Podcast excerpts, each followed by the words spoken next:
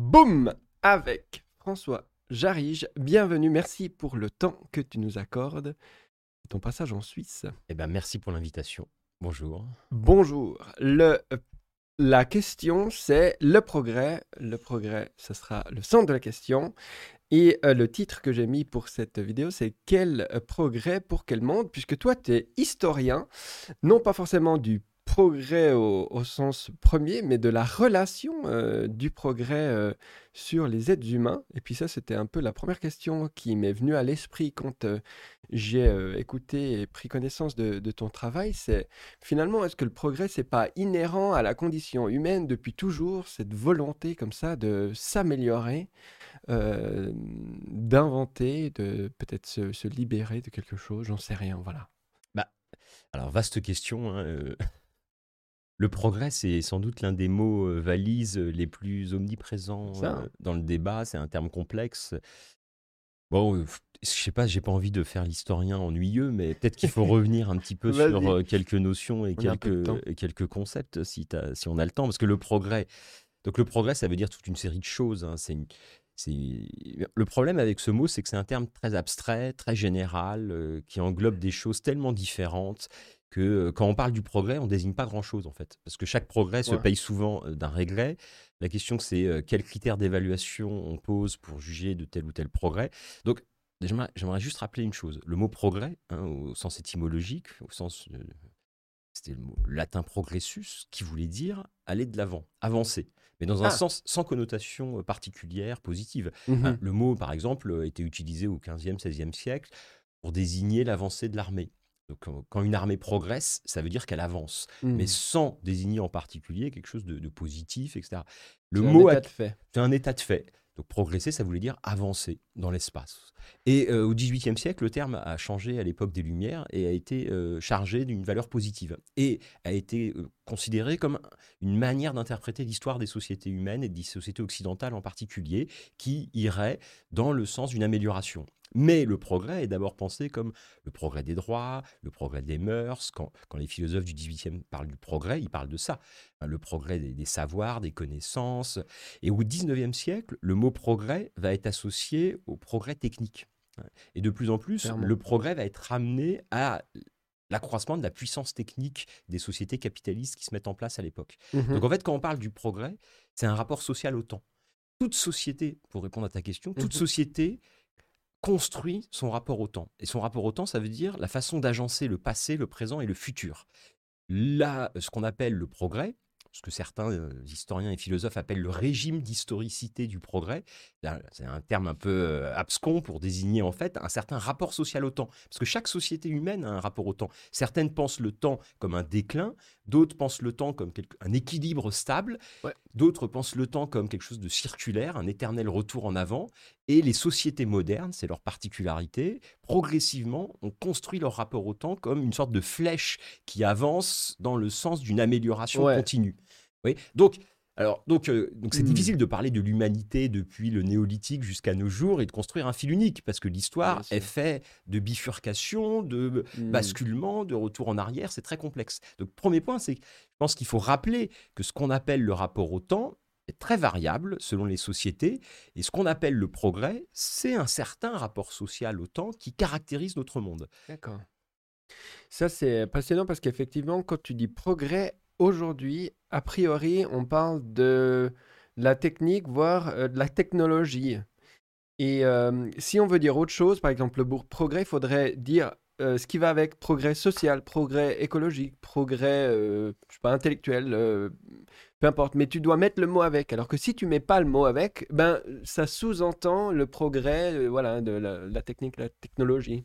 Tout à Alors ça, c'est une affaire complexe parce que comme je lui disais, au, à l'époque des Lumières, les philosophes ont commencé à considérer que les sociétés humaines, grâce à l'usage libre de la raison, pouvaient aller dans le sens d'une amélioration de leurs conditions. Voilà. Et pour cela, il fallait s'émanciper des tutelles anciennes, s'émanciper de la religion, d'un système politique mmh autoritaire absolutiste. Et la Révolution française a été le moment d'affirmation hein, de cette idée que le sens de l'histoire allait dans le sens d'une amélioration. Mais euh, par ailleurs, la Révolution a été suivie de guerres, de crises et de beaucoup de doutes. Hein. Et l'idée euh, d'un progrès politique le progrès est considéré comme une amélioration euh, des mœurs, de la société. Cette idée va vraiment changer dans les années 1830-40. En fait, c'est un moment de bascule majeur. Les années 1830-40, c'est l'époque où le mot progrès prolifère. Il était peu employé avant. Et à partir des années 1830-40, on a, on- il y a l'apparition de toute une série de néologismes. Progresser, le verbe issu du mot progrès apparaît à cette époque-là. Le mot progressisme, pour désigner une certaine idéologie qui s'identifie à l'amélioration des conditions humaines. Oui. Donc, et tous ces mots apparaissent autour de 1830. Or, c'est pas anodin. Qu'est-ce que c'est les années 1830 La révolution industrielle? Voilà, c'est le début, c'est l'expression révolution industrielle apparaît à ce moment-là. Elle apparaît en 1800, au début des années 1830. C'est un économiste qui, comparant la France et l'Angleterre, dit la France fait ses révolutions sur le terrain politique, là où l'Angleterre fait ses révolutions sur le terrain de l'industrie. Et il introduit l'expression révolution industrielle pour dire, en gros, les révolutions politiques à la française ont euh, en partie échoué, ont abouti à des guerres. Mm. Et donc, il faut maintenant que euh, l'émancipation passe par d'autres formes, et notamment par l'amélioration technique et l'essor d'un nouveau système économique qui permette l'abondance matérielle, l'émancipation à l'égard des contraintes naturelles qui caractérisaient les sociétés anciennes. Et là, on va assister, à partir de ce moment-là, à vraiment l'âge du progrès. Le mot progrès Mhm. commence à être employé massivement, à se vulgariser, et ça ne cesse d'augmenter. À la fin du 19e siècle, le mot progrès est partout. Oui. C'est- l'époque où les journaux, par exemple, euh, en France, il y a plein de journaux qui s'appellent Le Progrès. À Dijon, il y a Le Progrès de la Côte d'Or qui apparaît à cette époque-là. À Lyon, il y a Le Progrès de Lyon qui publie un supplément illustré qui s'appelle Le Progrès illustré, qui organise des courses de vélo et des courses automobiles qui s'appellent les courses du progrès. Et le terme prolifère massivement. C'est aussi à cette époque-là qu'apparaît l'expression on n'arrête pas le progrès. Ouais. Et ça, c'est important. C'est-à-dire que le progrès, désormais, est identifié une sorte de, de marche en avant Ah ouais, déterministe. C'est soit on y va, soit on régresse, soit on stagne. Et puis ça, effectivement, c'est perçu comme quelque chose d'extrêmement péjoratif. Et le progrès a- est désormais désigné comme une sorte de, de locomotive qui avance. D'ailleurs, c'est pas anodin, c'est à l'époque du chemin de fer. Et le progrès devient une force qui nous pousse, qu'on ne peut pas arrêter. Et là, il y a un problème, parce que ce n'était pas du tout présent dans les philosophies euh, émancipatrices antérieures. C'est-à-dire que le progrès était un horizon qui passait par des combats, par la conquête de nouveaux droits. Désormais, le progrès devient une sorte de force déterministe contre lequel on ne peut plus rien faire. Et à ce moment-là, il y a un basculement majeur, c'est que le progrès devient une idéologie. Il y a un Ouais. discours qui sert à quelque chose dans la société. Et moi, comme historien, je ne suis pas un philosophe. Ce qui m'intéresse, c'est moins de définir la catégorie de progrès dans l'abstrait, parce que je pense que le progrès est d'abord une, catégorie située historiquement, dont Mhm. les significations et dont les usages évoluent au cours du temps. Quand on emploie le mot progrès, on réalise une opération politique Oui. intellectuelle. C'est-à-dire que le progrès, ça désigne deux choses. Ça désigne évidemment l'amélioration dans toute une série de domaines, mais là, il faut spécifier de quoi on parle. Parce qu'un progrès ça. dans Non, un on le domaine, spécifie plus déjà. mais c'est ça. Et, et donc voilà, c'est soit un progrès dans tel ou tel domaine. Il y a indéniablement un progrès dans le sens d'une amélioration de l'espérance de vie, par exemple. Oui. Dans certains domaines, il y a une amélioration de certaines techniques qui permettent de faire des choses. Mais le progrès comme catégorie générale, en fait, c'est un imaginaire idéologique qui sert aussi à, à- ça c'est fondamental, je pense que c'est ça, qui sert à cadrer les oppositions. Parce que c'est, euh, et ça a servi à ça, l'expression on n'arrête pas le progrès, elle apparaît euh, à la fin du 19e lorsqu'il y a des oppositions assez fortes à l'automobile. Mhm. L'expression on n'arrête pas le progrès va être vulgarisée par les journaux euh, de l'Automobile Club de France afin d'accompagner l'installation de l'automobile comme quelque chose d'inéluctable. Mhm. À une époque où il y a plein de paysans qui refusent les automobiles, il y a plein de gens qui s'interrogent sur les usages de cet objet technique, et la presse automobile va dire eh, vous pouvez pas critiquer l'automobile parce qu'on n'arrête pas le progrès. Et donc là se construit une sorte de fatalisme progressiste qui est contradictoire avec la conception du progrès comme un outil d'émancipation. Et, et sinon, c'est ce qui se rejoue, euh, c'est ce qui se rejoue un peu de- depuis deux siècles, parce qu'en même temps qu'apparaît cette idée de progrès, elle n'a cessé d'être critiquée. Hein, il y a autant de célébrations du progrès que de critiques, de dénonciations. hein. Charles Fourier, le philosophe, dès les années 30, disait le progrès, c'est une charlatanerie. C'est un, un terme, euh, c'est du jargon qui ne renvoie à rien. Il faut Mhm. évaluer de quoi on parle et Mhm. caractériser. Et il y a plein d'auteurs dès le 19e siècle qui ont montré que le progrès était une catégorie vide. Il fallait spécifier. Et tout progrès se paye de régrès. Donc il faut préciser. Et quand il y a un progrès, dans beaucoup de domaines, il y a un régret, c'est-à-dire aussi une régression. Donc ça dépend des critères. Un- moi, un exemple que j'aime bien, c'est euh, par exemple le progrès dans le domaine des techniques de transport. Oui. On peut évaluer un progrès en fonction de critères. C'est-à-dire, est-ce- si le progrès se juge à l'aune de la vitesse, Ouais.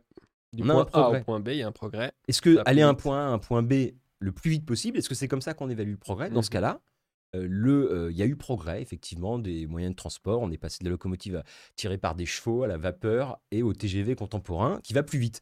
Mais, Mais, je sais plus qui c'est qui disait, euh, même ça c'est peut-être même déjà remis en question parce que le, le- le temps de travail pour construire les dites euh, euh, automobiles ou véhicules euh, et le, aussi l'argent euh, qui- qu'il faut générer pour le maintenir pourrait faire qu'en fin de compte, euh, si on avait commencé à marcher au début, eh bien, là- là, on n'aurait pas tant de gains de vitesse que, que ça. Je sais plus si c'est Illich qui disait c'est ça. Illich qui parle de ça dans la convivialité, Ouais, voilà. où il, il parle de contre-productivité.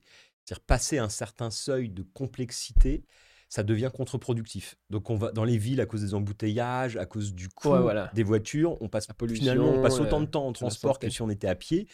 Et donc ça devient absurde. Mais c'est ça, voilà. Alors, L'exemple, ouais. l'exemple du train, justement, euh, c'est un peu différent de l'automobile, mais c'est pareil. Que ce que je veux dire, c'est que si on identifie le progrès à la rapidité, Mhm. on peut dire qu'il y a eu progrès. Mais si on identifie, par exemple, le progrès du train à, euh, à la, la densité du réseau pour euh, desservir euh, le maximum de personnes, il y a eu une régression énorme. C'est-à-dire qu'en 1945-1950, il y avait 60 000 km de voies ferrées en France. Aujourd'hui, il y a 30 000 km de voies ferrées. C'est-à-dire qu'en 50 ans, on a diminué par deux le réseau ferroviaire, au profit justement des grands axes pour aller plus vite. Donc là, en gros, est-ce que c'est un progrès ou une régression? Une autre Ouais, critère, ça pourrait être par exemple la consommation énergétique Mm. pour aller d'un point A à un point B. Ouais. Combien on consomme d'énergie pour aller d'un point A à un point B Si on évalue uniquement en termes de, le progrès en termes de vitesse, bah, on n'a pas du tout le même résultat que si on évalue le progrès en termes de consommation. Et c'est ça un des problèmes, c'est que depuis les années 70, les automobiles, par exemple, ont fait très peu de progrès Mm. en matière de consommation énergétique. On a à peu près, il y a eu quelques améliorations, mais on a à peu près les mêmes consommations. Pour faire 100 km, on consomme autant de pétrole aujourd'hui que dans les années 80. Parce que les voitures sont devenues plus lourdes, pour plein de raisons. Et ça, c'est un, vrai problème. Oui, oui. Ben, c'est, en fait cette incapacité d'avoir un regard critique sur le, progrès, c'est-à-dire de, le prendre comme euh, de toute façon un, plus, alors qu'effectivement, il y a, euh, toi tu parles aussi de l'effet euh, rebond, tu parles de, du fait qu'il y a une régression sur d'autres aspects, tu viens de donner les exemples.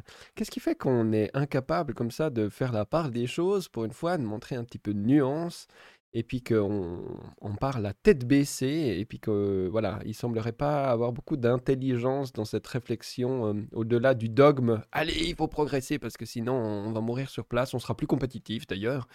Euh, ça c'est pour les entreprises et puis pour les individus, ça sera on sera has-been, on sera dépassé et on voit même hein, chez les personnes âgées euh, qui sont effectivement dépassées. On parle de fractures. Euh, euh, numériques par exemple et, et autres. Enfin, bah, je balance un peu les, les- les trucs comme ça, mais ma, ma question c'est Mm. pourquoi cet aveuglement et cette non remise en question de, de quelque chose en fait qu'on devrait mesurer beaucoup plus euh, précisément en fait. Mm. Mais le, le paradoxe, c'est qu'en réalité, euh, comme je le disais, le- le- l'aveuglement, euh, il y a toujours eu en fait conscience de ça.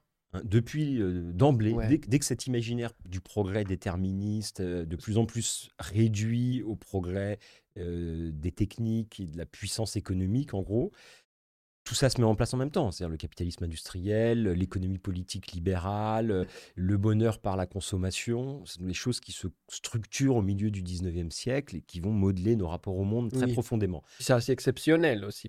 Ah mais c'est une rupture historique, indéniablement, un changement de rapport au monde euh, fascinant, donc, sur lequel on va revenir. Donc pourquoi? Alors d'une certaine manière, je pense qu'il n'y a pas aveuglement, il y a conscience. En permanence, part, il y a euh, conscience. Et il y a ouais. toujours eu conscience. Il y a le nombre de livres ouais, il y a toujours été écrits depuis les années 30 jusqu'à aujourd'hui sur les illusions du progrès, sur la faillite du progrès, euh, régulièrement. Je veux dire, au lendemain de la Première Guerre mondiale, plus personne ne croit au progrès. Paul Valéry s'exclame euh, Nous savons maintenant que les civilisations sont mortelles et que l'imaginaire du progrès d'avant 14 en fait, s'est effondré dans les ruines de la Première Guerre mondiale. Pareil euh, au lendemain de l'explosion de la bombe nucléaire euh, à la fin de la Seconde Guerre mondiale. Beaucoup de philosophes, de théoriciens interrogent ce qu'est ce progrès. hein, euh, qui aboutit à des centaines de milliers de morts, à une barbarie comme on n'en a jamais connu dans l'histoire. Et actuellement, mm, toujours. Et alors, et en fait, à chaque, moi, ce que, ce que j'ai essayé d'analyser dans un livre qui s'appelait Technocritique, c'est comment, depuis 150 ans, s'est structuré un imaginaire progressiste, modernisateur, et comment il rentre régulièrement en crise, et comment il est relancé. On pourrait faire toute l'histoire de la crise du progrès, de sa relance. Et pourquoi il est relancé? Et, c'est là qu'il par qui? Et par qui? Pourquoi? Parce qu'en fait, ce qu'on appelle progrès, qui est encore une catégorie trop large, trop indéterminée, trop floue, ce qu'on appelle progrès, c'est devenu un outil commercial et publicitaire. Et ça, je pense que c'est fondamental.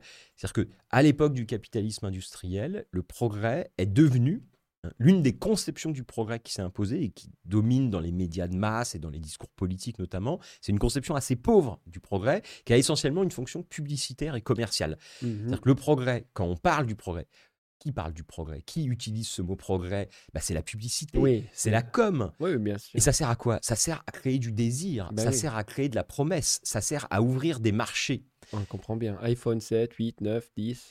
le progrès. iPhone 1, 2, 3, 4, 5, 6, cette mhm. espèce d'obsolescence. Chaque nouveau modèle est présenté comme un progrès. 4G. 5G, voilà, la course à une accélération. Et à quoi ça sert ça? Ben, Ça sert à ouvrir des marchés, à créer du désir, à refermer le champ du débat et de la controverse. Et c'est ça qui est terrible. C'est que à partir du moment où une, une, trajectoire, une proposition technique, un nouvel objet est présenté comme du progrès, il n'y a plus de discussion possible parce qu'il est inscrit dans une sorte d'évolution linéaire de l'histoire. Alors ce que j'essaye de montrer, c'est que l'histoire, c'est pas ça. L'histoire, c'est des controverses permanentes sur le sens du progrès. Certaines trajectoires s'imposent en marginalisant d'autres. Donc pour répondre à ta question du début, l'homme est un homo faber. C'est-à-dire l'homme n'entretient de rapport au monde que par des artefacts, que par des médiations. Mais une fois qu'on a dit ça, on n'a pas dit grand-chose. Parce que l'enjeu politique, il, il est quel type de médiation, quel type de système technique, quel type d'équipement pour réaliser quelle tâche. Or, pour réaliser les, pour vivre tout simplement et pour réaliser euh, le fonctionnement d'une société, il existe toujours plein de manières de faire. Et c'est là qu'on arrive à la question quel progrès, quel monde?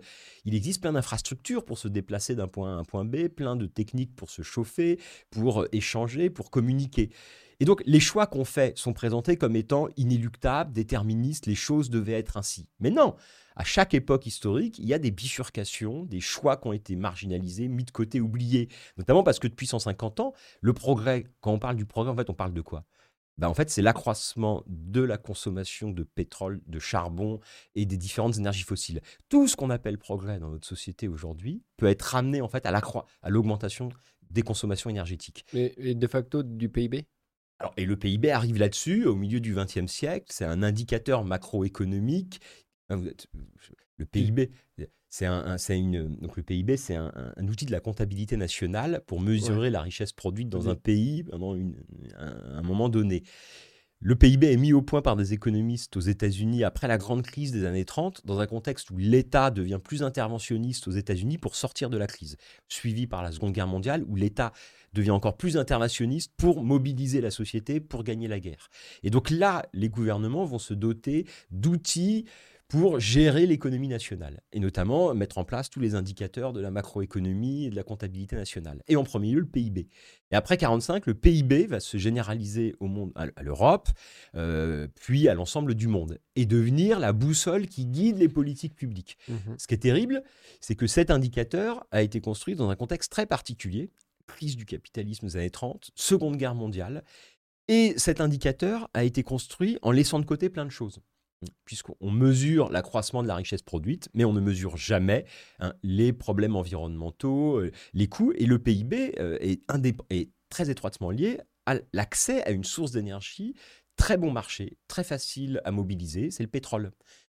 À partir du moment où on considère euh, on considère qu'on doit construire un progrès décarboné, c'est-à-dire émancipé de nos dépendances au charbon, au pétrole, au gaz naturel, eh ben, on a une toute autre conception du progrès. Puisque fondamentalement, nos, nos modes de consommation, nos modes de production sont, se sont construits sur cette dépendance à ces sources d'énergie carbonée très bon marché. Très, très bon marché. C'est ça, le, c'était la, le, miracle mmh des sociétés capitalistes du 19e siècle, qui a été de, domestiquer ces sources d'énergie très bon marché. Le problème, c'est qu'aujourd'hui, on arrive à la limite. Du bon marché Ou de, de l'accessibilité de ces... Euh, bah, on arrive à toute une série de limites. Mmh. Du bon marché, d'une part, mais surtout, on arrive aux limites environnementales et écologiques. C'est-à-dire que ces sources d'énergie sont productrices de pollution massive, pas seulement le CO2, mais aujourd'hui, non, c'est le CO2 qui a... la biodiversité. Effondrement de la biodiversité à tout point de vue. Là, des régressions. Donc voilà, c'est ça qu'on découvre aujourd'hui. Mm. C'est-à-dire que l'imagi- en gros, euh, depuis une dizaine, une quinzaine d'années, on est dans une nouvelle phase que j'appelle technocritique, ou qu'on pourrait appeler une nouvelle phase de, de crise du progrès, qui, a été qui suit une phase de relance modernisatrice. C'est-à-dire que la fin du XXe siècle, autour notamment de l'informatisation et du numérique, Mhm. a été un moment, couplé à la mondialisation, a été un moment de relance du progrès.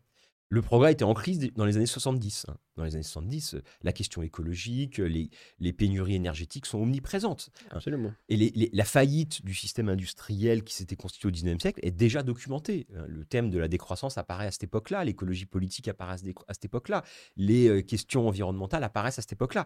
Tous ces débats vont être un peu mis de côté, paradoxalement, dans les années 80-90, au nom de la réinvention d'un autre progrès, Mhm. qu'on a parfois appelé le développement durable. Développement durable, c'est quoi hein le, le rapport Brundtland de 1987 dit, euh, euh, face à ces alertes écologiques, dit on va relancer le progrès en inventant un progrès économique qui serait découplé de ses impacts environnementaux. C'est le mythe du découplage. On peut poursuivre la croissance en découplant des impacts environnementaux grâce à l'innovation et Ouais. grâce au libre marché. Mhm. Et c'est ça, qui, c'est ça qui rentre en crise vers 2010, entre 2000 et 2010, parce qu'on se rend compte de, de toute une série de choses, que depuis qu'il y a le développement durable, les crises écologiques se sont accélérées dans tous les domaines. De- on se rend compte également de plus en plus que le nouveau progrès qui devait être immatériel, démocratique, soft, non polluant, hein, autour le monde Ouais. numérique, Qualitatif. Qualitatif, bah, c'est euh, juste la poursuite des trajectoires industrielles anciennes. Ouais. Le numérique, c'est des usines géantes, euh, Voilà. des flux de matière, des relances des consommations énergétiques. Et c'est l'un des drames.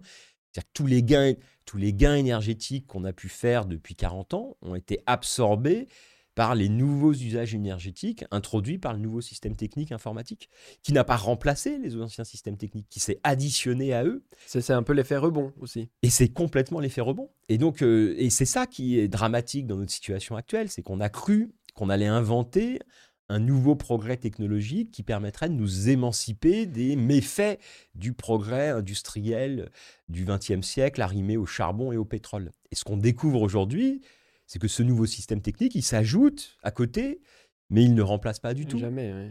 Et c'est tout, euh, bah, c'est ce que disent euh, les historiens de l'environnement, de l'énergie aujourd'hui. C'est-à-dire que le monde contemporain, pas, depuis deux siècles, n'est pas marqué par des transitions successives. Le, le- le pétrole qui aurait remplacé le charbon, euh, Ouais. le, nucléaire qui aurait remplacé euh, le, puis le nucléaire qui aurait remplacé le pétrole, pas du tout. Ouais. Le gaz naturel qui aurait remplacé le pétrole. ça- parfois, on raconte l'histoire comme ça, mais non. Euh, on n'a jamais consommé autant de charbon, plus du pétrole, plus du gaz Oui. naturel, plus des euh, énergies euh, fissiles avec le nucléaire, etc. Et c'est ça, le problème. Puis avant, si on revient même avant, c'est qu'on pensait que le charbon avait remplacé le bois, mais ça, c'est pas vrai non plus.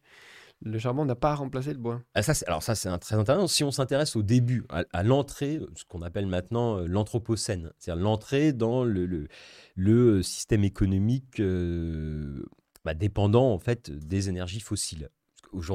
La- le débat se polarise sur le changement climatique. Il y a plein d'autres enjeux environnementaux, mais à chaque époque, il y a une sorte de hiérarchie Ouais. des questions environnementales qui se met en place. Et depuis dix ans, les COP, la reconnaissance de la réalité, de l'impact et de la rapidité du changement climatique fait que ça a absorbé un peu tous les autres enjeux. Et c'est pour- des raisons tout à fait justifiées et légitimes. Mais, et donc on s'interroge beaucoup sur le- le- l'entrée. C'est c'est quelque chose qui m'intéresse beaucoup aujourd'hui, c'est les conditions dans lesquelles on est rentré dans l'âge des énergies fossiles. Et effectivement, le charbon, il y a deux choses à noter. Euh, le charbon s'est imposé très lentement, hein, contrairement à l'image qu'on pourrait avoir de quelque chose de, de très rapide. hein. En France, dans les années 1860, Non, ouais, C'est le pétrole qui était rapide, mais le charbon moins. Ouais, c'est le pétrole qui a été rapide et même le pétrole, bon, ça a été assez- entre l'arrivée euh, du pétrole aux États-Unis dans les années Ah ouais. 70 et vraiment la conquête du marché européen, par exemple, dans les, après 1945 et le reste du monde à partir des années 70-80, un siècle après, ça a été assez long. Le charbon, ça a été encore plus long. Entre la mise au point des machines à vapeur efficaces par James Watt euh, dans les années 1760-1780 et euh, l'adoption véritablement du charbon, il a fallu un siècle. Et euh, en France, dans les années 1860, l'énergie hydraulique reste encore plus importante que l'énergie du charbon comme source d'énergie industrielle. Ah ouais, ouais. Pour faire fonctionner les usines, les ateliers, Oui. il faut bien imaginer qu'il y a 50 000 moulins le long des cours d'eau en France au milieu du 19e siècle qui font fonctionner des usines textiles, euh, des forges, toute une série d'activités industrielles. Donc, premier point, c'est que l'entrée dans le charbon a été faite lentement, progressivement, sauf dans quelques régions anglaises. hein, qui ont Liverpool ou... voilà euh, Manchester, Voilà. Liverpool c'était le grand port, euh, Manchester c'était le, le cœur de l'industrie textile qui correspond à ce qu'on appelait la révolution Il y industrielle. avait C'est là des mines par là-bas, j'imagine. Bien sûr, et parce que les Anglais avaient beaucoup de charbon, facilement accessible, très bon marché et proche des usines. Des villes, ouais. Donc dès euh, au milieu du 19e siècle, les Anglais produisent à eux tout seuls euh, plus de la moitié du charbon du monde. hein. Mhm. Al- Alors que par exemple en France, on n'a pas de charbon. Donc par exemple en France, on a tout fait pour ne pas utiliser le charbon. On a développé. hein, Les Français ne voulaient pas utiliser le charbon. Donc Ça- il restait à quoi euh, Traction animale on a poussé l'énergie hydraulique. On a poussé, Hydraulique, vent? On a poussé l'énergie hydraulique, le vent, qui est pas du tout une énergie ancienne, c'est une énergie qui se Les modernise. moulins à vent, on connaissait bien. Bien sûr, les moulins à vent euh, sont apparus euh, après l'an 1000 euh, et atteignent leur apogée dans la première moitié du 19e siècle, avant d'être un peu éliminés puis réinventés sous forme de petites Éoliennes. éoliennes rurales. Hum. Parce que c'est pareil, quand on parle de, de l'énergie du vent, il y a toute une histoire passionnante hein, qui n'est pas du tout linéaire là aussi. Donc, ce que je veux dire, c'est que le- l'entrée dans l'âge du charbon, il s'est pas fait naturellement. Il a suscité beaucoup de doutes parce que ça pollue, parce que c'est complexe, parce que ça explose, parce que ça coûte cher, parce qu'il faut se rendre dépendant de techniciens et de mécaniciens extérieurs. Donc, la plupart des, acteurs économiques privilégient d'autres solutions. hein. Et c'est euh, euh, et c'est à la fin du 19e siècle que l'âge du charbon s'installe euh, véritablement pour toute une, par toute une série de raisons et de mécanismes.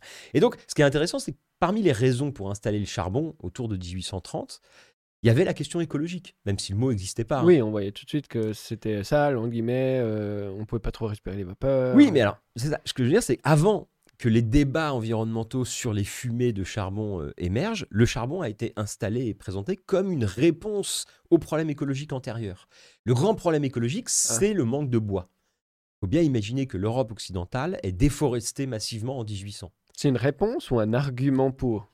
Ah, c'est un peu les deux. Mais alors, la déforestation, c'est massif, parce qu'il faut pas oublier que le bois, euh, c'était la matière première, le combustible de base, c'était fondamental. Et puis il y a des mythes qui disent que certaines euh, civilisations se sont effondrées parce qu'elles les avaient euh, trop puisées et d'ailleurs des réserves qui avaient été épui- épuisées. Bien sûr, mais toute l'histoire humaine, c'est l'histoire de sociétés qui ont été contractées par l'épuisement de leur environnement. Mm. L'exemple le plus célèbre, c'est euh, l'exemple de l'île de Pâques, Voilà, par exemple. Mais, c'est celui que j'avais en tête. mais oui, c'est euh, Jared Diamond, dans son livre Effondrement, qui fait la liste hein, des sociétés dans l'histoire de l'humanité qui se sont effondre- effondrées pa- parce que leur- la complexité de leur fonctionnement social est rentrée en contradiction avec les ressources dont elles pouvaient disposer pour leur reproduction.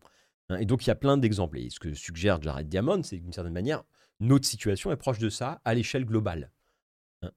Que. donc, Il y a peu de substitution maintenant, ça voudrait dire. Voilà. Avant, c'était à chaque fois euh, un élément, on passait à un autre, et puis là, on arrive un peu euh, à la fin du. alors, du ça, c'est ça la grande question. Donc, c'est pour ça. Bon, alors, pour revenir sur mon histoire de Ouais, charbon au début, Mhm. c'est là que se met en place l'idée de substitution. C'est-à-dire qu'il y a une crise écologique, euh, saturation des cours d'eau. Voilà. Légitime d'ailleurs. Enfin, Euh, tout à fait. C'est-à-dire que ce qu'il faut bien voir, c'est que les, les populations au début du 19e siècle n'ont plus assez de bois, n'ont plus assez d'énergie pour nourrir la croissance démographique et urbaine et la croissance économique qui a commencé.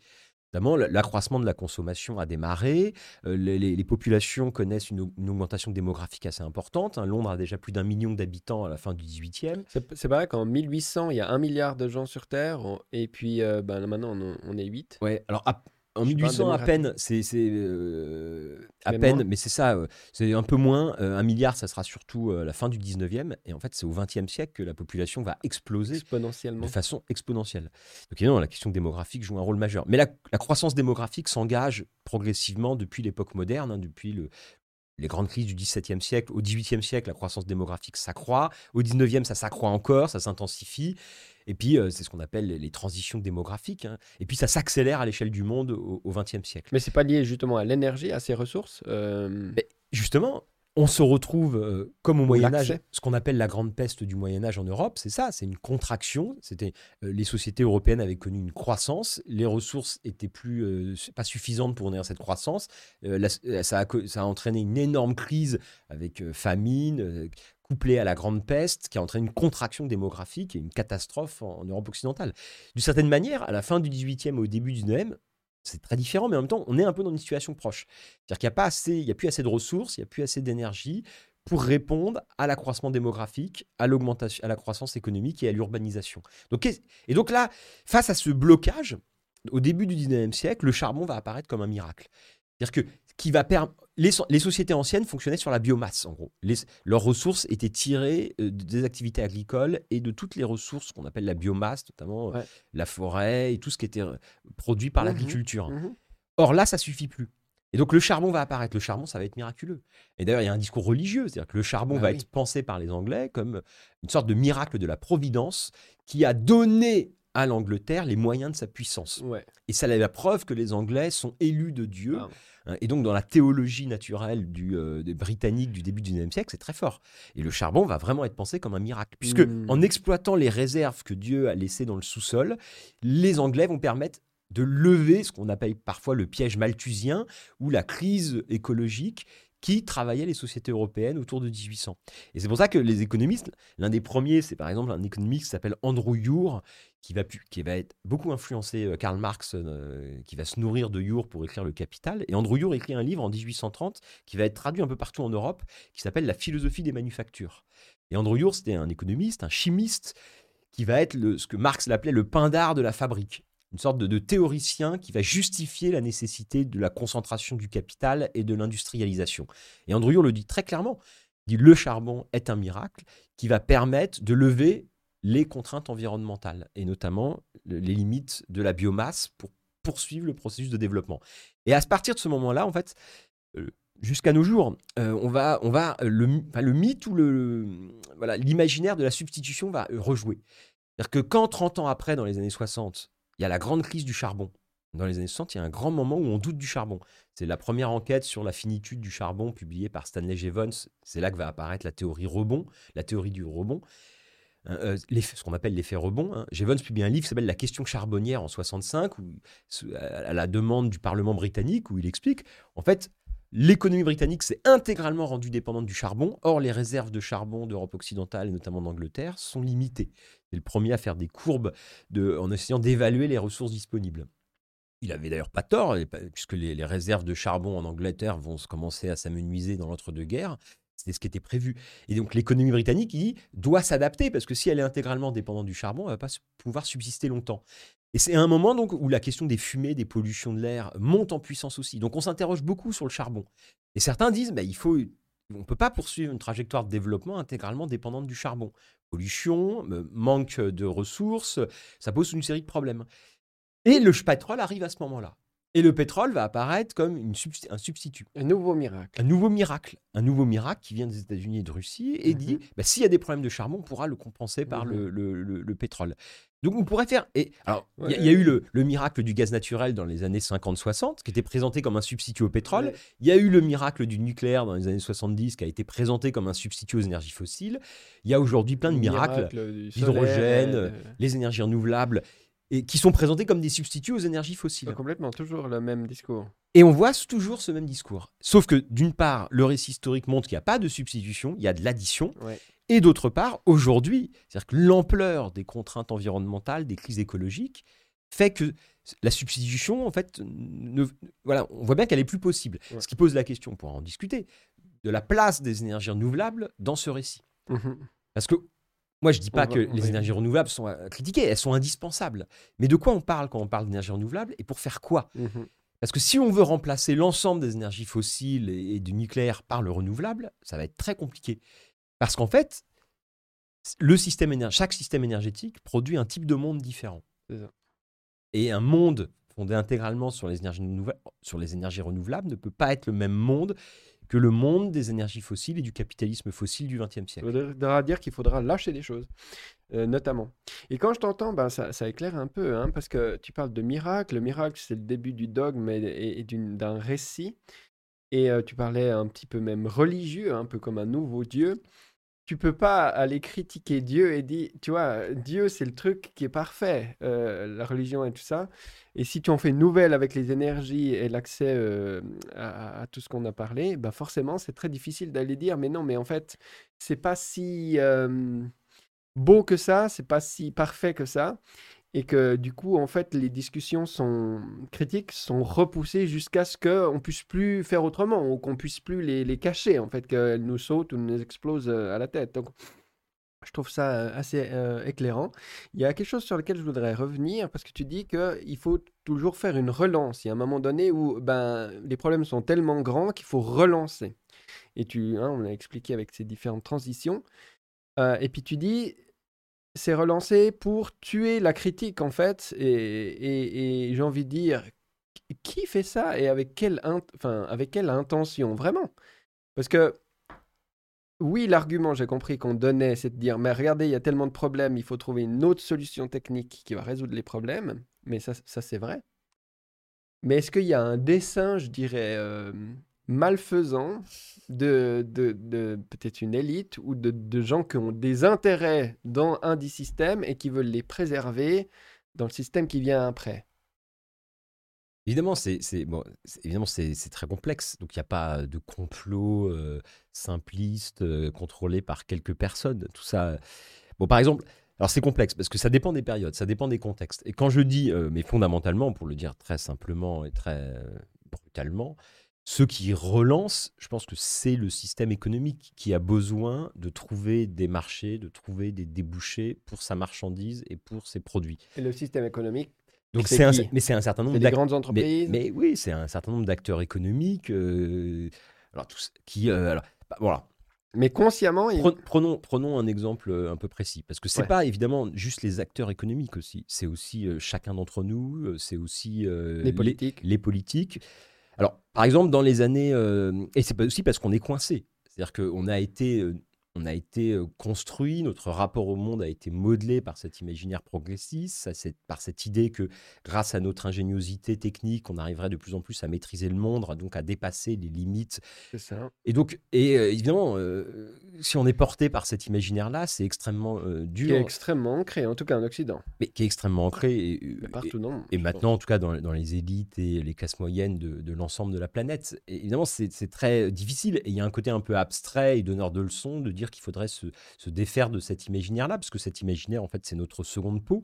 C'est un rapport anthropologique au monde qui est extrêmement profond, qui s'est structuré et dont on est tous partie prenante, y compris moi.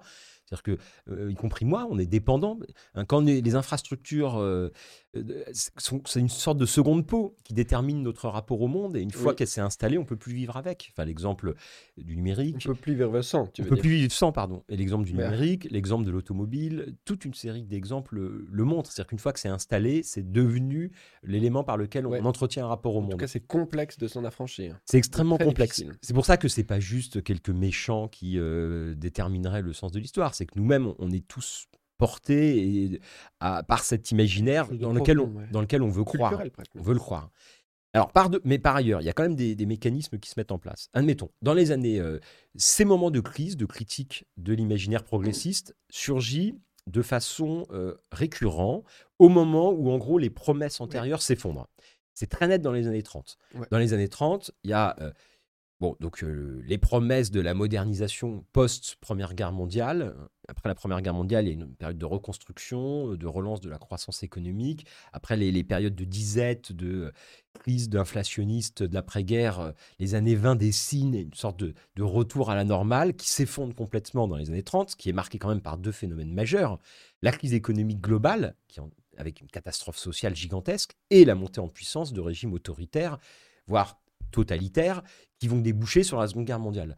Donc les contemporains, évidemment, ne, ne peuvent que faire le constat d'un effondrement des promesses progressistes du 19e siècle. Parce qu'il ne faut pas oublier qu'en 1900, à l'âge d'or du euh, scientisme et du positivisme triomphant en Europe, l'avenir devait être un avenir d'abondance, de paix universelle, euh, de paix perpétuelle, etc. Donc quand même, euh, le- Mhm. la première moitié du 20e siècle, c'est la période la plus violente de l'histoire de l'humanité en termes de nombre de morts, en termes de barbarie. hein. Bernanos Mhm. parlait de la barbarie polytechnique de, de la- de- des deux guerres, qui sont des guerres mécanisées aussi. Donc, ce qui aboutit à, à faire naître beaucoup de doutes. Donc, il y a beaucoup de doutes dans les années 30 qui s'expriment dans les, mi- dans les classes populaires, qui s'expriment dans, euh, chez les auteurs. Il y a toute euh, une série d'écrivains, dont l'un des plus fameux est George Orwell, qui euh, publie des textes incroyables dans les années 30 euh, lorsqu'il enquête sur la condition des ouvriers anglais. Il y a un très beau livre hein, qui s'appelle Le Quai de Vigan, notamment, qui est une sorte d'enquête sociale que Orwell réalise auprès euh, des mineurs euh, anglais. Au plein, en pleine crise économique euh, très très forte en Angleterre au, début des années 30, et Orwell hein, entérine la mort de l'imaginaire du progrès. Et il se livre à une critique, mais d'une violence terrible contre le progrès. On a un peu oublié cet Orwell-là, parce que c'est l'Orwell Mhm, critique euh, Ouais, de ouais. l'Union soviétique d'après 45 qui va, qui va l'emporter. Bien sûr. Comme Mais- on a oublié Martin Luther King et sa critique sociale. euh, Et dans les années 30, donc il y a plein d'auteurs qui théorisent ça. hein. Bernard Charbonneau, Jacques Ellul publient leurs premiers textes à cette époque-là. Donc qu'est-ce qui se passe? Donc ces doutes, ces incertitudes, ces critiques à l'égard de la société thermo-industrielle Mhm. arrimée aux fossiles et euh, au modèle de la grande usine taylorienne, en gros, ces critiques-là vont être refermées à partir de la Seconde Guerre mondiale. Pour quelles raisons D'abord parce que euh, la Seconde Guerre mondiale va imposer une relance ouais, il faut modernisatrice reconstruire, tout est détruit. Ouais, d'abord, il faut faire la guerre et gagner. Et donc là, les préoccupations euh, sont levées. Et il y a eu la même chose avec la Première Guerre mondiale. C'est-à-dire que les interrogations et les doutes sont levés par la nécessité de gagner la guerre. Et comment on va gagner la guerre? En orientant les investissements par des politiques autoritaires. Oui, Et c'est en cela que les deux guerres mondiales sont des moments euh, de, de- de basculement en matière d'innovation technique. hein. C'est la Seconde Guerre mondiale qui voit, euh, enfin, la première puis la Seconde Guerre mondiale qui va accélérer par exemple euh, l'adoption de l'avion, l'adoption de nouveaux matériaux comme l'aluminium. hein. L'aluminium va s- on en produisait très peu dans l'entre-deux-guerres, ça devient massif après 45 parce qu'aux États-Unis, on a construit partout Oui. des usines d'aluminium. produits chimiques aussi pour. Pareil avec l'industrie chimique. Et après 1945, euh, on va, euh, comme les, les capacités de production sont là, on va euh, développer les usages civils de ces objets. Mhm. C'est pour ça que les canettes de soda, par exemple, vont être toutes en aluminium Ouais. après 45. C'est pour ça que l'agriculture chimique va s'imposer après 45 parce que on fabriquait des produits. hein, le DDT, par exemple, a été utilisé massivement par euh, les Américains pour assainir les théâtres d'opération en Asie. Après 45, on va l'utiliser pour euh, supprimer euh, les insectes dans les champs de pommes de terre. Bon, et donc.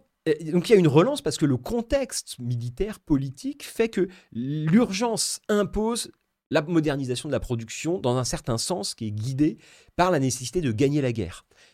C'est d'autres et tout cela va être accompagné après 45 par la reconstruction, la relance qu'on appelle les 30 glorieuses, c'est-à-dire une période d'euphorie consumériste au cours de laquelle on laisse de côté les questions environnementales qui sont euh, euh, qui sont invisibilisées en gros. euh. Et donc et tout ça va être porté par des acteurs euh, mais qui sont de bonne foi. Effectivement, l'Europe est en ruine, il faut reconstruire, il faut donner la la nourriture aux populations, et ça passe par euh, l'accroissement de la production dans tous les domaines. Et c'est porté aussi par des acteurs économiques qui euh, se concentrent, deviennent de plus en plus puissants, qui inventent des stratégies commerciales et la publicité de masse, et qui ont besoin de construire des marchés pour conquérir des marchés au moment où s'impose le PIB et s'installe ça, ça- ça remonte déjà au 19e, mais ça, ça s'installe de plus en plus fortement, le thème de la compétition internationale. Mhm. C'est-à-dire que là, il n'y a pas de débat possible. Parce qu'à partir du moment où on est dans une logique où la concurrence guide les choix euh, politiques, vous ne pouvez pas réguler, interdire telle ou telle pratique, parce que d'autres le feront. Et donc, si vous ne le faites pas, vous serez marginalisé dans la compétition internationale. Et ça, c'est un argument extrêmement puissant. Oui, oui. Et donc, si vous couplez tout ça, on, fait, on se rend compte que euh, voilà, il y a eu une invisibilisation des problèmes, une marginalisation des débats euh, et des critiques, parce qu'il y a eu une hiérarchisation des, objectifs, des enjeux, des, questions importantes. Et dans ce domaine-là, euh, ce qui l'a emporté, la question en fait de l'inégalité, la question environnementale a été mise de côté au nom de la concentration de la production, d'accroissement de la production, comme urgence et comme nécessité vitale. Et là, évidemment, c'est la grande modernisation du milieu du, du, du, XXe siècle qui entraîne un changement anthropologique fondamental.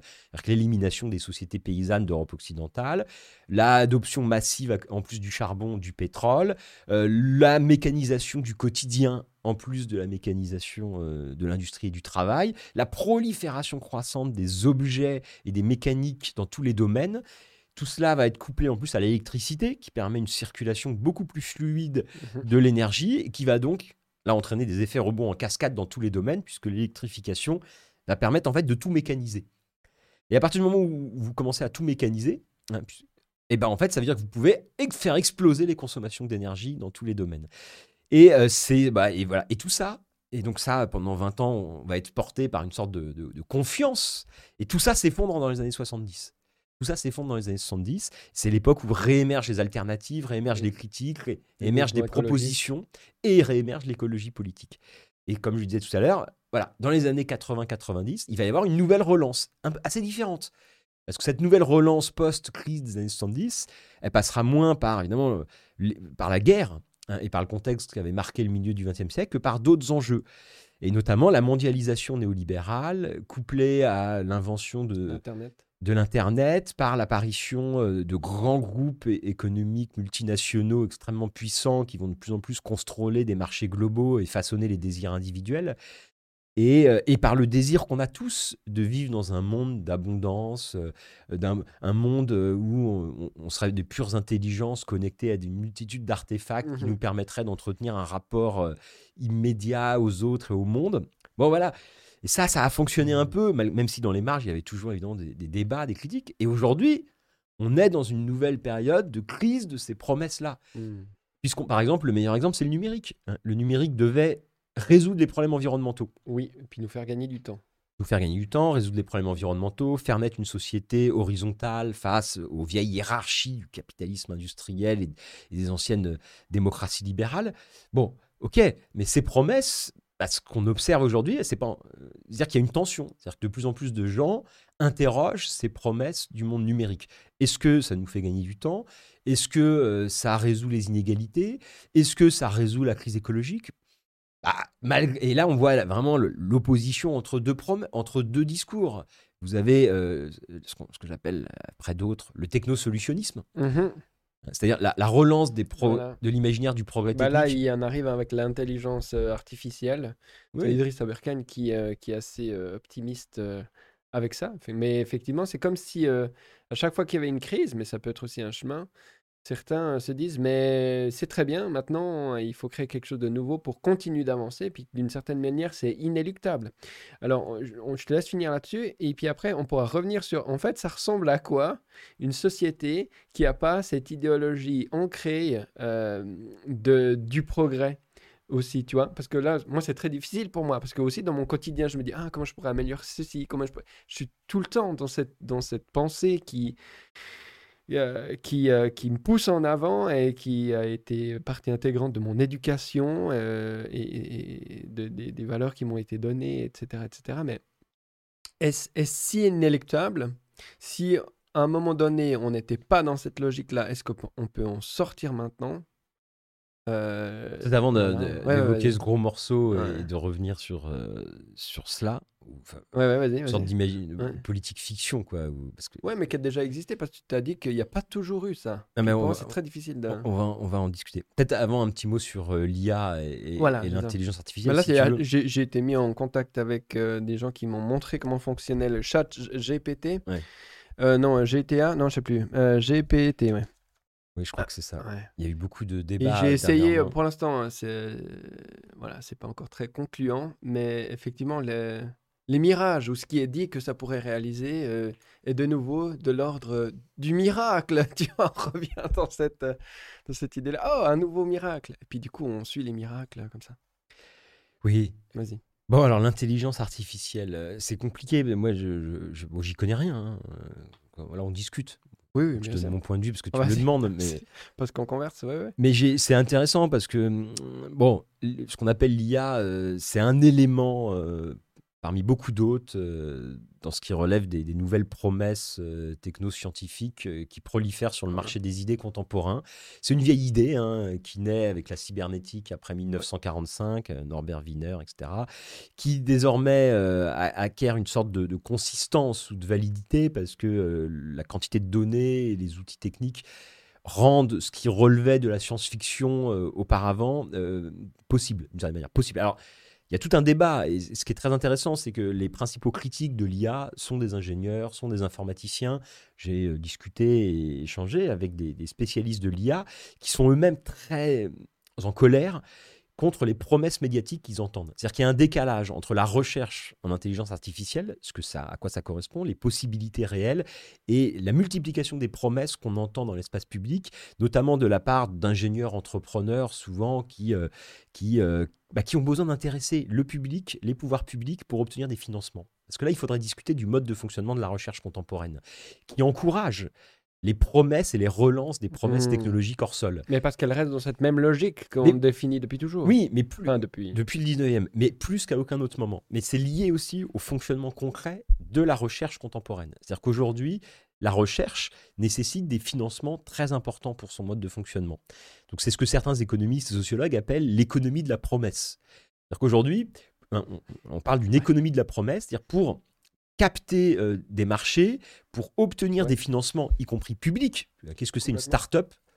C'est une entreprise qui ne peut pas gagner d'argent, mais qui a réussi à lever des financements considérables pour développer des produits qui n'apparaissent pas encore véritablement utiles socialement. Bon, je caricature un peu, mais c'est- ça, hein, en gros, ce qu'on appelle les startups depuis quelques années, qui est devenu la nouvelle mythologie entrepreneuriale contemporaine. Ouais, ouais. Bon, donc, L'innovation. donc alors, l'innovation, c'est un mot qui est très intéressant sur lequel on pourrait revenir aussi, Oui. parce que euh, Parce que maintenant, on le prend un peu comme synonyme au progrès, du coup. voilà. Mais c'est parce que le langage ne cesse d'évoluer. Jusque Mm. dans les années 70, on ne parlait pas d'innovation. Euh, Le mot innovation a été propulsé dans cette nouvelle relance modernisatrice à partir des années 80, comme substitut à des vieux mots qui apparaissaient un peu démodés. On- auto- on- avant, on parlait d'automatisation. Au 19e, on parlait de machinisme. Et euh, ça désigne des processus techniques complexes qui, complexes qui permettent d'automatiser des activités sociales. quoi. l'innovation. Innovation, c'est sexy. Quoi. Et puis c'est lié aussi à la relance d'une économie politique post-schumpeterienne euh, qui fait euh, de l'innovation technique le cœur du fonctionnement du système économique et de la relance de la croissance. Bon, le- donc le mot innovation, euh, il- a vraiment une histoire et il est récent en fait. Et il, est devenu un substitut langagier à d'autres termes parce qu'à chaque fois, le...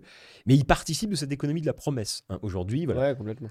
Donc, quand je dis l'économie de la promesse, c'est ça. Les, les- les- les ingénieurs-chercheurs, les start-upers, euh, les entrepreneurs ont besoin d'intéresser les financeurs, euh, les médias, les autorités publiques et euh, le public pour obtenir des soutiens financiers, Ouais. des financements et développer leurs projets. Et ça, c'est un, un- un mécanisme formidable de production euh, de promesses technologiques un peu hors sol.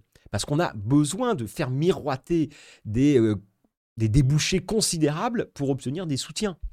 Et ça, ça entretient une sorte de discours un peu hors sol aussi sur les techniques qui est assez fort. C'est pour ça, et je disais ça à propos de l'intelligence artificielle, je crois que c'est assez fort. Parce que moi, j'ai déjà discuté avec des, des ingénieurs spécialistes d'IA qui insistent sur les décalages entre la réalité euh, des techniques disponibles et les discours qu'on entend notamment dans les médias et les promesses autour de l'IA. Donc moi, je ne peux pas me prononcer sur ce que sera l'IA dans le futur. Il y a énormément de débats aujourd'hui, d'incertitudes, de controverses sur, la, sur ce que ça désigne d'abord, sur euh, l'ampleur des bouleversements que ça va introduire. Sans doute, peut-être qu'on est dans un moment de bifurcation. hein. Il y a deux économistes qui ont écrit un bouquin il y a quelques années qui s'appelait Le deuxième âge des machines. Leur thèse, c'est qu'en gros, jusqu'à aujourd'hui, euh, le processus d'automatisation permettait d'alléger le labeur humain en mécanisant, en automatisant les tâches physiques. Avec l'idée que euh, l'homme serait de plus en plus une sorte de pure intelligence qui contrôlerait des artefacts hein, et d'où euh, et donc le travail s'allégerait en permanence. Ça c'est le, le mythe, Le mythes travail du corps. le travail du corps, les tâches ardues seraient Ouais. prises en charge par des processus automatisés pour qu'on on devienne de plus en plus en fait des, des techniciens. On peut avoir l'impression que ça a fonctionné avec les économies tertiaires en Europe occidentale, mais c'est oublier qu'il y a une prolétarisation massive dans le reste du monde et que la tertiarisation de nos économies n'a été possible que parce qu'on a construit des usines géantes en Chine, en Amérique latine, ailleurs, où des prolétaires fabriquent dans des conditions déplorables euh, les textiles, les outils informatiques qu'on utilise. Bon, ça c'est aussi un problème important, c'est-à-dire qu'il y a une, une invisibilisation permanente des pollutions et de Ouais. l'exploitation sociale dans Même l'espace. logique. Mhm. Et il y a un À so- grande échelle. ah oui, et il y a un sociologue qui a écrit un très bon livre, très important, qui s'appelle En attendant les robots, qui critique justement les promesses de l'IA en disant voilà, la promesse de l'IA, c'est une sorte d'automatisation, un, monde numérique immatériel. En fait, tout ça n'est possible que parce qu'il y a des nouveaux prolétaires exploités à l'autre bout du monde qui nourrissent les machines de données. Et là, il y a du travail concret. C'est pareil avec l'ubérisation. L'ubérisation, c'est euh, le retour de formes de euh, travaux extrêmement physiques, de formes de dépendance euh, de, ces travailleurs euh, de l'ubérisation. Donc voilà, il y a une invisibilisation déjà des, des- des- des- formes d'exploitation sociale. Et par ailleurs, donc, alors la thèse de ces deux économistes, c'est que malgré tout, l'IA peut-être ferait naître un deuxième âge des machines. C'est-à-dire que désormais, grâce à l'IA, l'automatisation, ça sera plus seulement la mécanisation des tâches physiques, il va y avoir une automatisation des processus cognitifs complexes. C'est ça. Et donc là, et donc l'annonce, c'est que euh, il va y avoir un. Donc la thèse classique selon laquelle la mécanisation ne provoquait pas de crise sociale parce que les emplois perdus dans un secteur étaient regagnés dans d'autres secteurs grâce à l'enrichissement collectif et que les tâches dures étaient remplacées par des tâches complexes. Bah, si désormais même les tâches complexes peuvent être automatisées grâce à l'IA, hein, l'enseignement, la traduction, euh, l'écriture même d'articles journalistiques, euh, tout ce, dont on débat aujourd'hui, non, ça va entraîner une catastrophe sociale. Alors face à cette- ce discours, à cette promesse, qui est très encouragée par tous les Oui. promoteurs de l'IA, alors à l'intérieur de ces promesses, vous avez ceux qui disent bah, ça va être une catastrophe et ceux qui, va- qui disent ça va être magnifique. Oui, on va être euh, libéré, on pourra être créatif. On va être libéré. Alors, donc il y a les deux positions autour de l'IA. La- Le point commun de ces deux positions, c'est qu'ils croient à la promesse technologique. Pour y voir une catastrophe euh, ou pour y voir une, une chance formidable, mais ils y croient. hein. On pourrait avoir développé une autre position. Mhm. C'est qu'en fait, cette euh, question de l'IA est en partie une sorte de, de promesse irréaliste ou euh, qui, pour l'instant, évidemment, commence à, dessiner des choses, mais qui est très exagérée. C'est ce que disent d'autres sociologues, c'est qu'en réalité, euh, l'IA continue de reposer massivement sur du travail humain, invisibilisé, dissimulé, continue de fonctionner en fait sur la base d'équipements et de systèmes techniques très matériels. Donc on n'est pas du tout dans, dans une sorte de, de logique de système économique qui serait immatériel ou et donc, alors, il y a tous ces débats, mais je crois que l'IA est une bonne incarnation parmi plein d'autres, en fait, euh, aujourd'hui, dans le marché des promesses technologiques contemporains, d'un, euh, de la promesse qui monte, hein, qui, euh, et moi, je ne sais pas ce que ça va donner, hein, je ne suis pas prospectiviste, et d'ailleurs, je me méfie des prospectivistes, puisque le prospectiviste, c'est celui qui décrit ce que sera l'avenir. Mhm. C'est l'imaginaire, en fait. Mais en fait, le prospectiviste, c'est là pour construire un imaginaire, Mhm. parce qu'il veut voilà, Mais construire un certain monde. Alors, pense. Voilà, mais après, il faut accepter. Mais oui, bien sûr. Et, on constru- et d'une certaine manière, c'est faire de la politique. Faire de la politique, c'est ça, c'est construire un imaginaire sur l'avenir. Mais il faut accepter de, et dire quand je fais de la prospective, je suis pas en train de parler comme un expert, comme un scientifique. Je fais de la politique. Voilà. Je drape mon discours Mhm. derrière le- le- l'expertise et en fait, je produis un discours politique et je construis un imaginaire politique. Après, on est surpris que les politiciens nous mentent, dit-on. Mais en fait, ils étaient dans la prospection, donc ils mentaient pas, ils créaient une histoire, euh, voilà. La politique, c'est construire des histoires pour agréger des gens, créer du désir pour euh, aller dans une direction. voilà. Et après, on. Pour se faire élire aussi. hein, Et pour se- alors voilà, et Ouais, pour se faire élire. Et d'ailleurs, c'est le cœur du problème aujourd'hui autour du technosolutionnisme. C'est que le système politique euh, libéral contemporain, la démo- les démocraties libérales contemporaines, évidemment, il y a des conflits de temporalité entre les rythmes courts de l'élection et les, les problèmes structurels qui s'inscrivent dans des longues durées. Donc ça, c'est un premier déphasage qui est très compliqué. Et le problème aujourd'hui, c'est que les élus n'ont plus beaucoup de moyens d'action, hein, euh, Mhm. notamment parce qu'ils ont ouais. euh, abandonné un certain nombre de leviers dans le contexte de la mondialisation de la fin du XXe siècle. Et donc, pour se faire réélire, il faut qu'ils montrent à leurs concitoyens qu'ils agissent. Or, comment est-ce qu'on peut montrer qu'on agit aujourd'hui quand on est un politique? Eh bien, en fait, on reprend les promesses technologiques formulées par un certain nombre d'acteurs économiques. On annonce qu'on va faire des investissements massifs pour construire de nouvelles filières, pour encourager telle ou telle trajectoire, et on donne l'impression qu'on agit.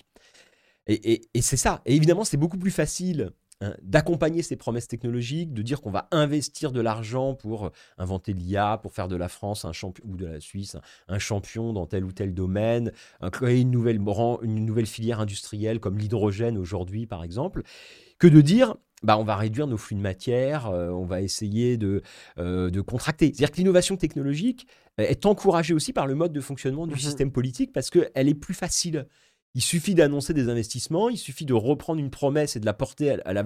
Et c'est beaucoup plus facile que de dire qu'il va falloir réinventer nos organisations sociales, nos manières de vivre, démanteler un certain nombre d'infrastructures, voire perdre certaines formes de confort qui étaient considérées comme euh, la manifestation du progrès. Et, non, et ça, ces remises en cause-là sont beaucoup plus difficiles pour se faire élire. Mhm. Donc le système, le mode de fonctionnement du, du jeu politique encourage aussi en fait l'invisibilisation des problèmes et les promesses un peu hors sol. Et, c'est pour ça que c'est assez dramatique, c'est que les hommes politiques finalement euh, courent derrière euh, les acteurs qui euh, multiplient les promesses technologiques Voilà, les mirages. et ils courent derrière les mirages Les et ils entretiennent les mirages Mhm. au lieu d'avoir une position réaliste. Et c'est ça qu'on devrait attendre d'un politique. C'est-à-dire qu'il, mais c'est compliqué parce que le débat aussi est extrêmement embrouillé aujourd'hui par le cactage permanent des, des réseaux sociaux notamment. Mais, et donc, mais un politique devrait faire un, tableau réaliste de la situation euh, et prendre des décisions en conséquence de façon responsable. Oui, alors là, ça serait aussi penser qu'il devrait être omniscient souvent. Et moi, j'aime pas trop cette idée de, de dire à une personne qu'elle doit trouver la solution. euh, mais- c'est plutôt euh, se réapproprier collectivement la politique. Euh, l'élection, c'est un moyen. Il faudrait voir si c'est aussi pertinent. On a parlé sur, sur ce plateau plusieurs fois. Mais Alors ça, c'est intéressant si on rebondit là-dessus. Ouais, Parce que tu as tout à fait raison. Quand je dis les hommes politiques, bon, c'est pour déjà, c'est simplifier. les hommes euh, tout Oui, le temps. oui. Ah, Les hommes et les femmes politiques. Pour faire, pour faire vite, en fait, ce que je veux dire, je ne je parle pas du président de la République omniscient qui devrait tout faire. Justement, c'est parce qu'il y a un système politique très concentré Voilà, c'est ça. Très et que justement, Même qu'il est moins en Suisse, mais mais si je prends le cas français, c'est particulièrement spectaculaire. Oui. Et, et si euh, les promesses technologiques sont à ce point relayées dans le champ politique en France, la Startup Nation, Oh. les discours d'Emmanuel Macron sur, euh, qui ne- passe son temps à relayer des, des- des promesses technologiques pour ne pas parce qu'il veut pas de la société amiche comme il veut, comme il dit, ou il veut pas le retour de la lampe à huile. Donc là, on construit un récit caricatural, mais précisément, c'est parce qu'il y a une concentration euh, du champ politique, il y a une personnalisation, qu'il n'y a pas de débat véritablement, il n'y a pas de démocratie. Oui, oui, c'est Parce. Qu'il y a peu d'intelligence, parce que qu'une personne, enfin l'intelligence, elle est, elle est multiple et euh, deux personnes sont plus intelligentes qu'une, même si une est brillante. euh, Mais tout à fait. moment, Non, le nombre C'est pour ça que la, la question est extraordinairement complexe, parce que quand on parle de, de démocratie, en fait, il faut réinventer aussi parallèlement l'ensemble des systèmes de décision collective. Réimaginer peut-être d'abord.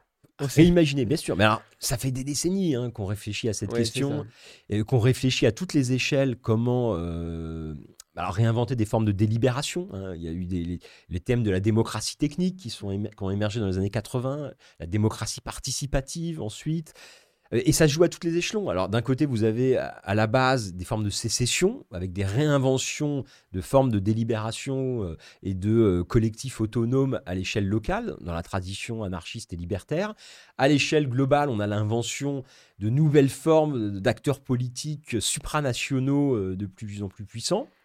À l'échelle intermédiaire, vous avez les États-nations, elles-mêmes plus, ou- moins fédérales. Donc voilà, il y a un feuilletage. hein, très variable sont les pays, mais évidemment, le, la question démocratique, la question de l'organisation collective et la question des modes de prise de décision, parce que tout ça, au fond, c'est la question des choix, des choix de trajectoire, des choix d'investissement, des choix d'équipement, des choix techniques, et la question de savoir comment s'opèrent ces choix.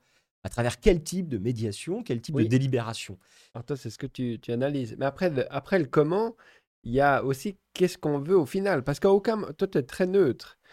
Il n'y a aucun moment... euh, Enfin, toi, tu regardes, tu fais un état des lieux un peu froid comme ça, puis tu dis voilà, euh, regardez, c'est un peu le miracle qui était annoncé. Dans la réalité, c'est pas exactement comme ça. C'est voilà. Mais à quel moment on prend un peu position, puis on se dit mais en fait c'est ça qu'on veut, puis ça qu'on veut pas, tu vois?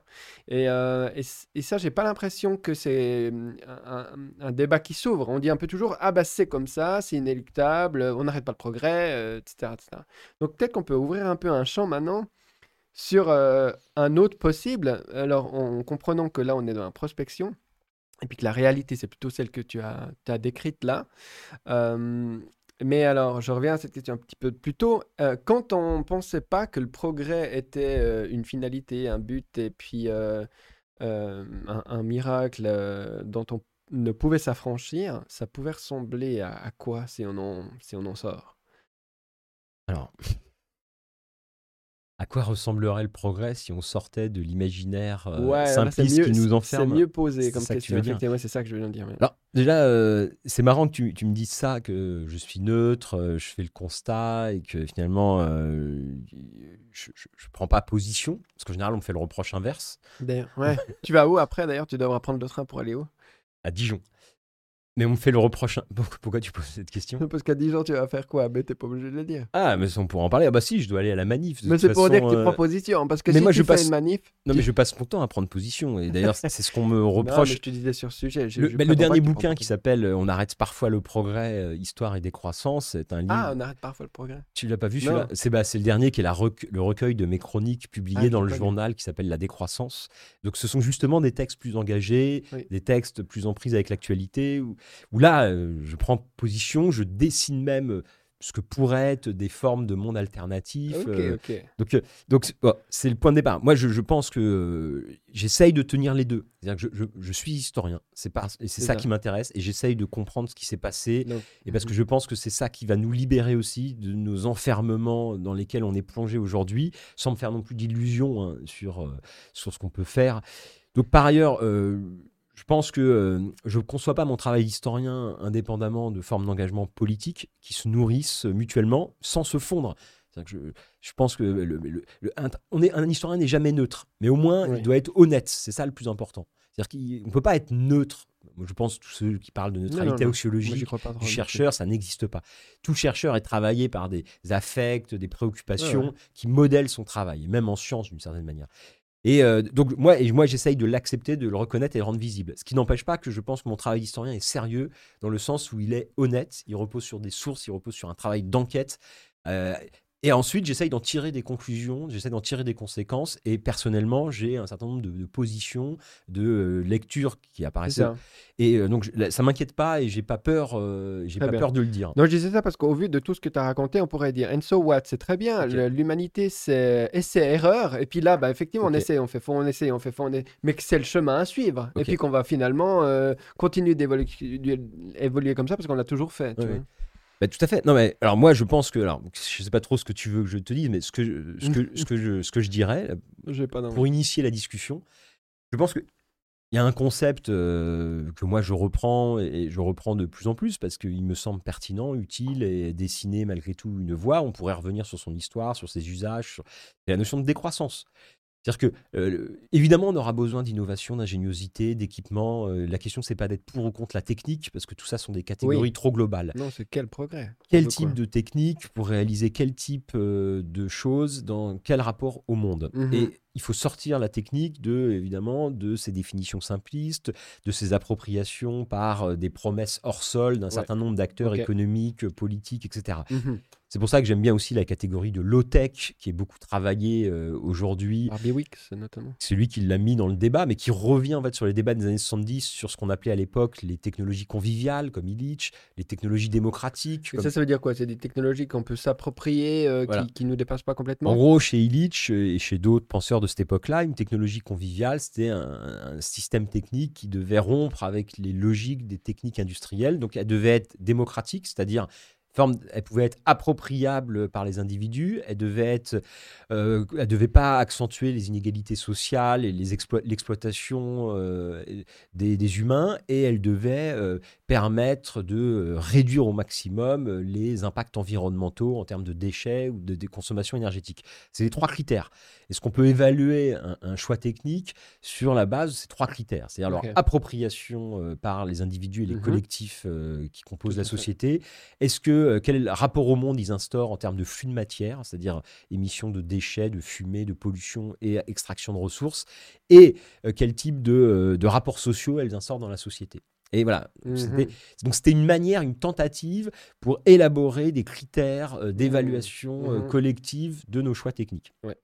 Très fort dans les années 70, bon ça a disparu dans, les- dans la fin du XXe siècle, où ça a été absorbé par une sorte de, de- de- de langage de marketing euh, un peu mou euh, sur euh, la démocratie technique, euh, toutes ces choses-là. D'une certaine manière, l'informatique a repris cette critique des années 70 et s'est présenté au cont- comme des technologies non polluantes, appropriables par l'individu. hein, aussi la figure du hacker qui devait euh, accompagner une sorte de, retour à une un rapport immédiat de bricolage quasiment presque à la technique, donc d'appropriation du système technique, là où les, techniques consuméristes et productivistes du XXe siècle désappropriaient les individus, l'informatique devait permettre une réappropriation.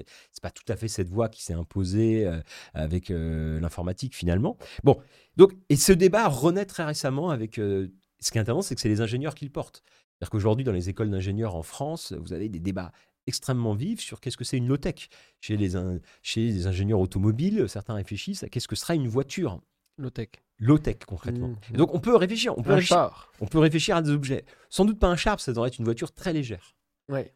Une voiture, alors si on parle de ça, on peut, alors on peut imaginer euh, des institutions politiques, on peut imaginer des formes d'organisation oui. sociale, on peut imaginer des objets qui seraient plus satisfaisants. Bon, par exemple, si on prend euh, le low-tech, c'est intéressant parce que Philippe Biwix avait, avec d'autres ingénieurs, réfléchi à ce que serait une voiture low-tech. Parce que c'est évident qu'il faut sortir de la civilisation de l'automobile. Oui, C'est évident qu'il faut abandonner l'automobile. clairement. Et en même temps, Mm. c'est- T'as vu ma réaction? J'ai dit le char tout de suite. Je, je mets un, un- quelque chose de péjoratif, genre retour à la bougie, le truc. Euh, c'est un réflexe, tu vois. ouais, ouais, c'est un réflexe. On Alors qu'en fait, non, apprendre- et je me réjouis de t'entendre en fait. Et ça pourrait être quoi? Alors, je- alors, on- qu'est-ce que ça pourrait être? Essayons de, de libérer l'imaginaire et de l'ouvrir euh, peut-être. Donc, on parle de l'avenir. Une, voiture low-tech. Il va falloir euh, diminuer le nombre de voitures. C'est-à-dire, le point de départ, ça va être une décroissance de la consommation automobile. C'est inéluctable. Aujourd'hui, c'est terrifiant ce qui se passe à l'échelle on mondiale. arrête, on arrête de construire des routes aussi. Il faut, ah bah, la base, c'est il faut arrêter les infrastructures qui encouragent les automobiles. Il faut diminuer la possession d'automobiles. Il faut indéniablement que dans les villes, euh, c'est ce qui est déjà en partie un début d'amorce, que le nombre de voitures diminue drastiquement. Bon, c'est absurde dans la plupart des villes d'avoir une voiture.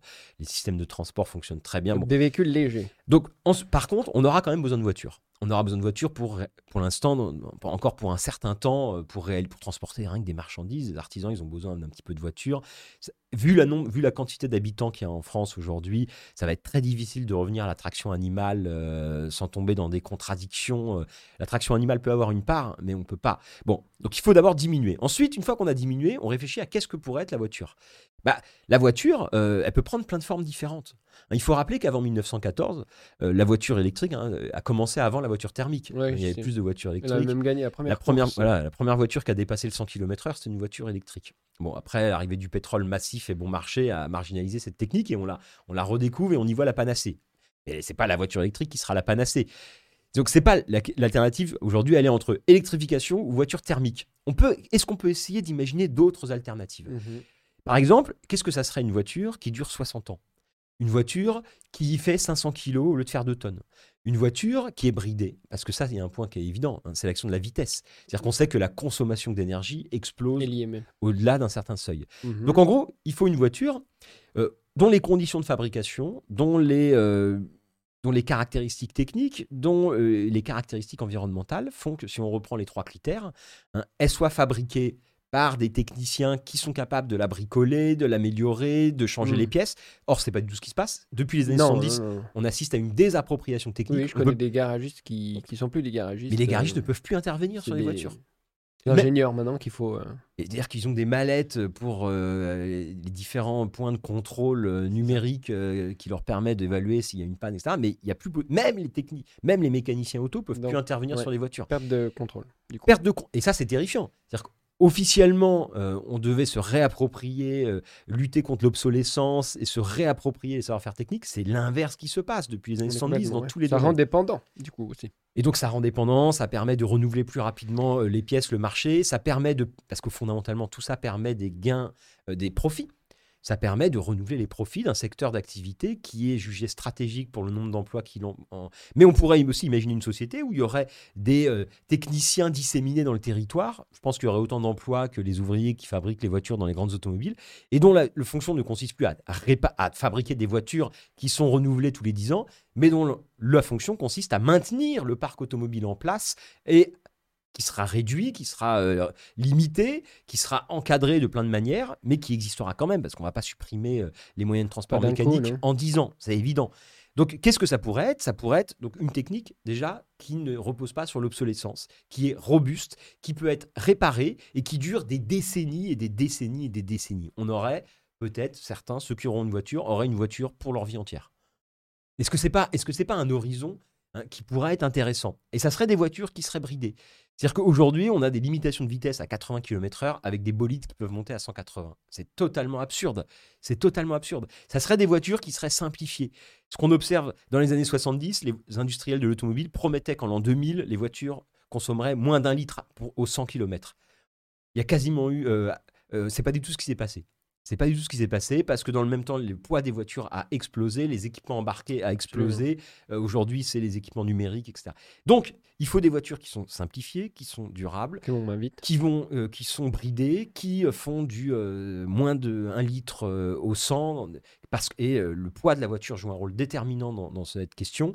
Donc, et ça, c'est possible, c'est envisageable, et ça me paraît aussi désirable que de mondialiser et d'universaliser le format SUV qui reproduit un imaginaire automobiliste, masculiniste, tout puissant, dans le, le plus classique, le plus traditionnel qui soit, quoi. Et donc, voilà, et peut-être que c'est ça aussi, euh, réouvrir le champ euh, du progrès, c'est euh, modifier les critères. C'est-à-dire que le progrès continue d'être identifié à la puissance, à la, à la vitesse, à la complexité de l'appareillage, toujours plus toujours plus loin, toujours plus haut, toujours plus fort. Si le progrès, c'est bah, inventer un monde plus euh, qui entretient un rapport plus équilibré avec euh, les autres vivants au sens large, humain Oui, et non humain.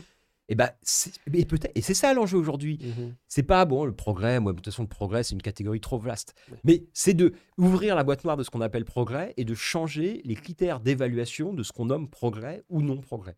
D'une certaine manière, la mode des SUV n'est pas un progrès, c'est un régret.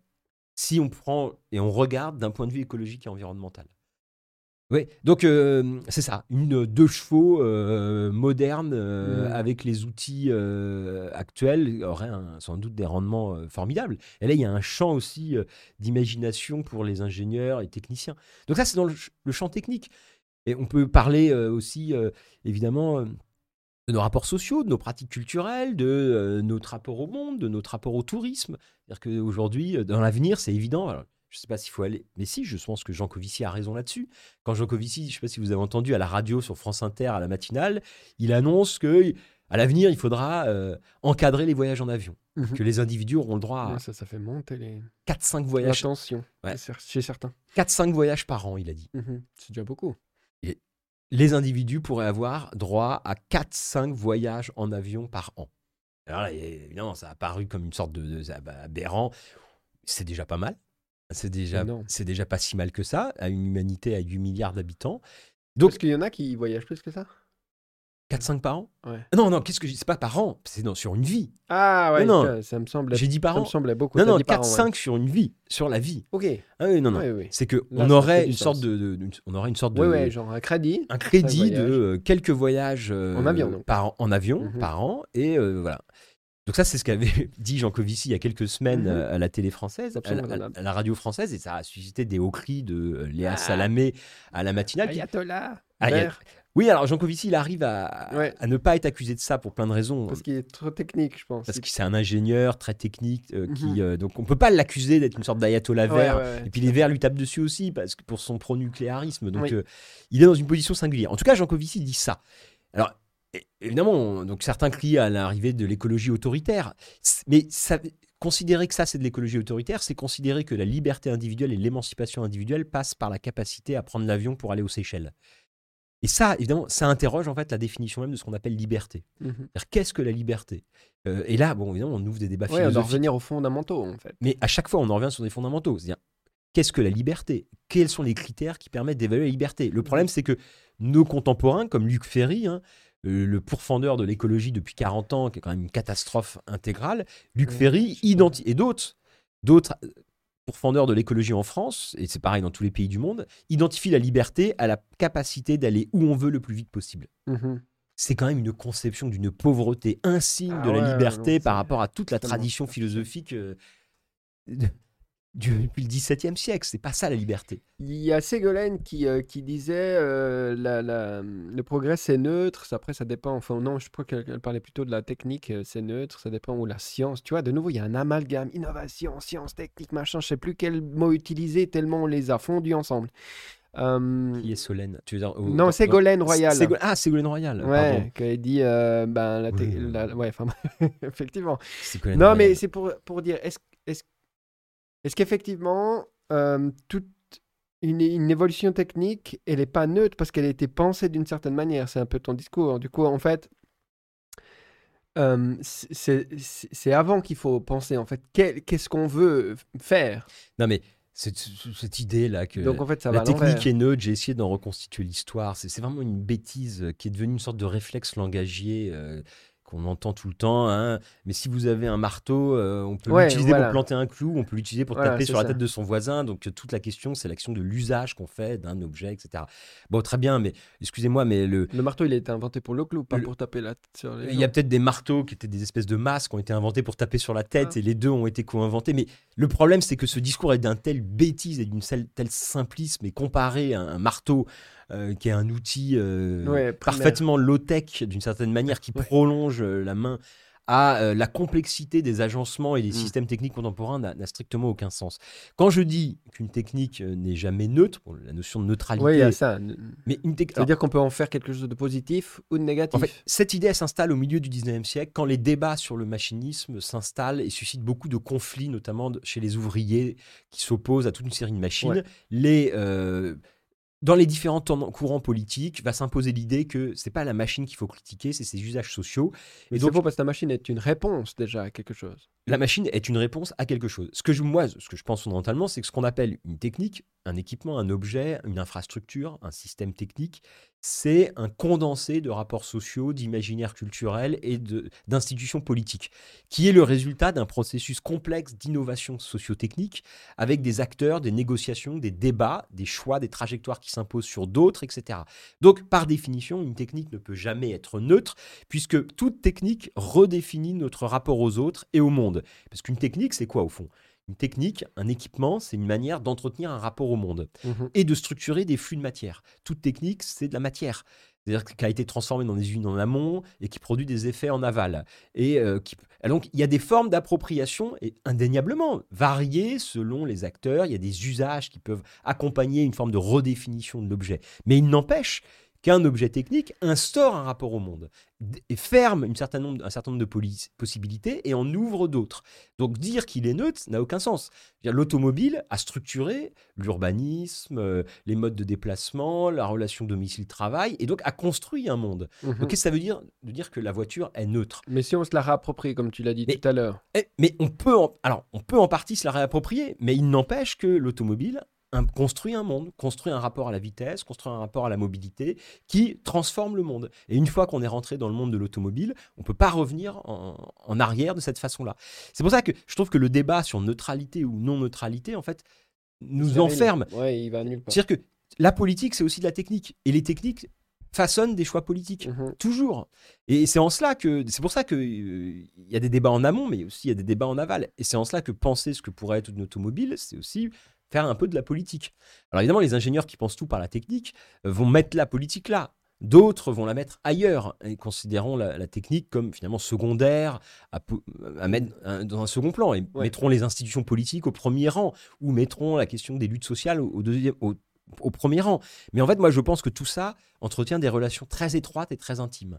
Et aujourd'hui, il faut penser euh, les infrastructures techniques. Il faut penser la question sociale, la question environnementale et la question politique en lien avec les infrastructures techniques. Parce que c'est elles, hein, c'est elles qui façonnent euh, la question écologique, qui façonnent la question sociale et qui façonnent la question politique. Évidemment, puisque c'est les infrastructures qui structurent notre rapport au monde. Donc, donc, euh, ouais, la démocratie, elle n'a pas, euh, pas la même sens dans une société de petits producteurs paysans dispersés, euh, comme à la fin du 19e siècle, et dans une société euh, Connecté. Connectée, euh, mondialisée Mhm. et euh, fondée sur des logiques de métropolisation et de concentration. Évidemment, Hein, les, les- les- les- les modes de délibération, les formes de la discussion euh, sont, euh, prennent des formes différentes. Est-ce que tu penses du coup qu'il y aurait une euh, repriorisation des progrès, déjà des- de bien définir de progrès social, environnemental, technique, etc., puis de dire, mais en fait, lequel est prioritaire?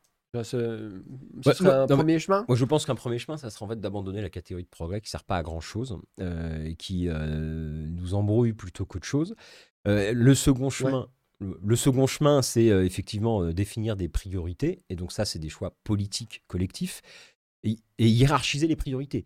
La priorité qui s'est imposée au 19e et surtout qui s'est installée au 20e siècle, c'est accroître notre contrôle technique du monde, accroître nos, euh, notre- nos consommations d'énergie auquel- qui permettent hein, la consommation, le confort individuel, qui est devenu l'horizon de l'émancipation.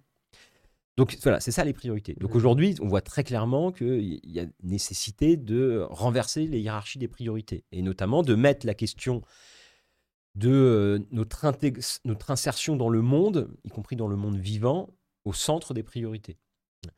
Et, et donc la question, c'est comment on fait ça? Bien sûr. Mais c'est la question écologique. Bah, bien sûr. Depuis 40 ans, c'est ce que dit, c'est ce que disent les écologistes, c'est ce qu'essayent de penser les écologistes, qui se font taper dessus de tous les côtés depuis des années, mais parce qu'ils posent la question la plus difficile et personne n'a la réponse évidemment. Et moi, j'ai pas la réponse. Et je vous invite, si quelqu'un vous dit qu'il a la réponse, il faut se méfier.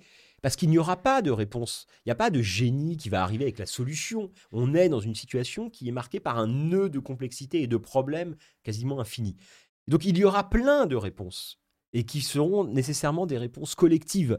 Donc il n'y aura pas de génie solitaire qui va nous sauver.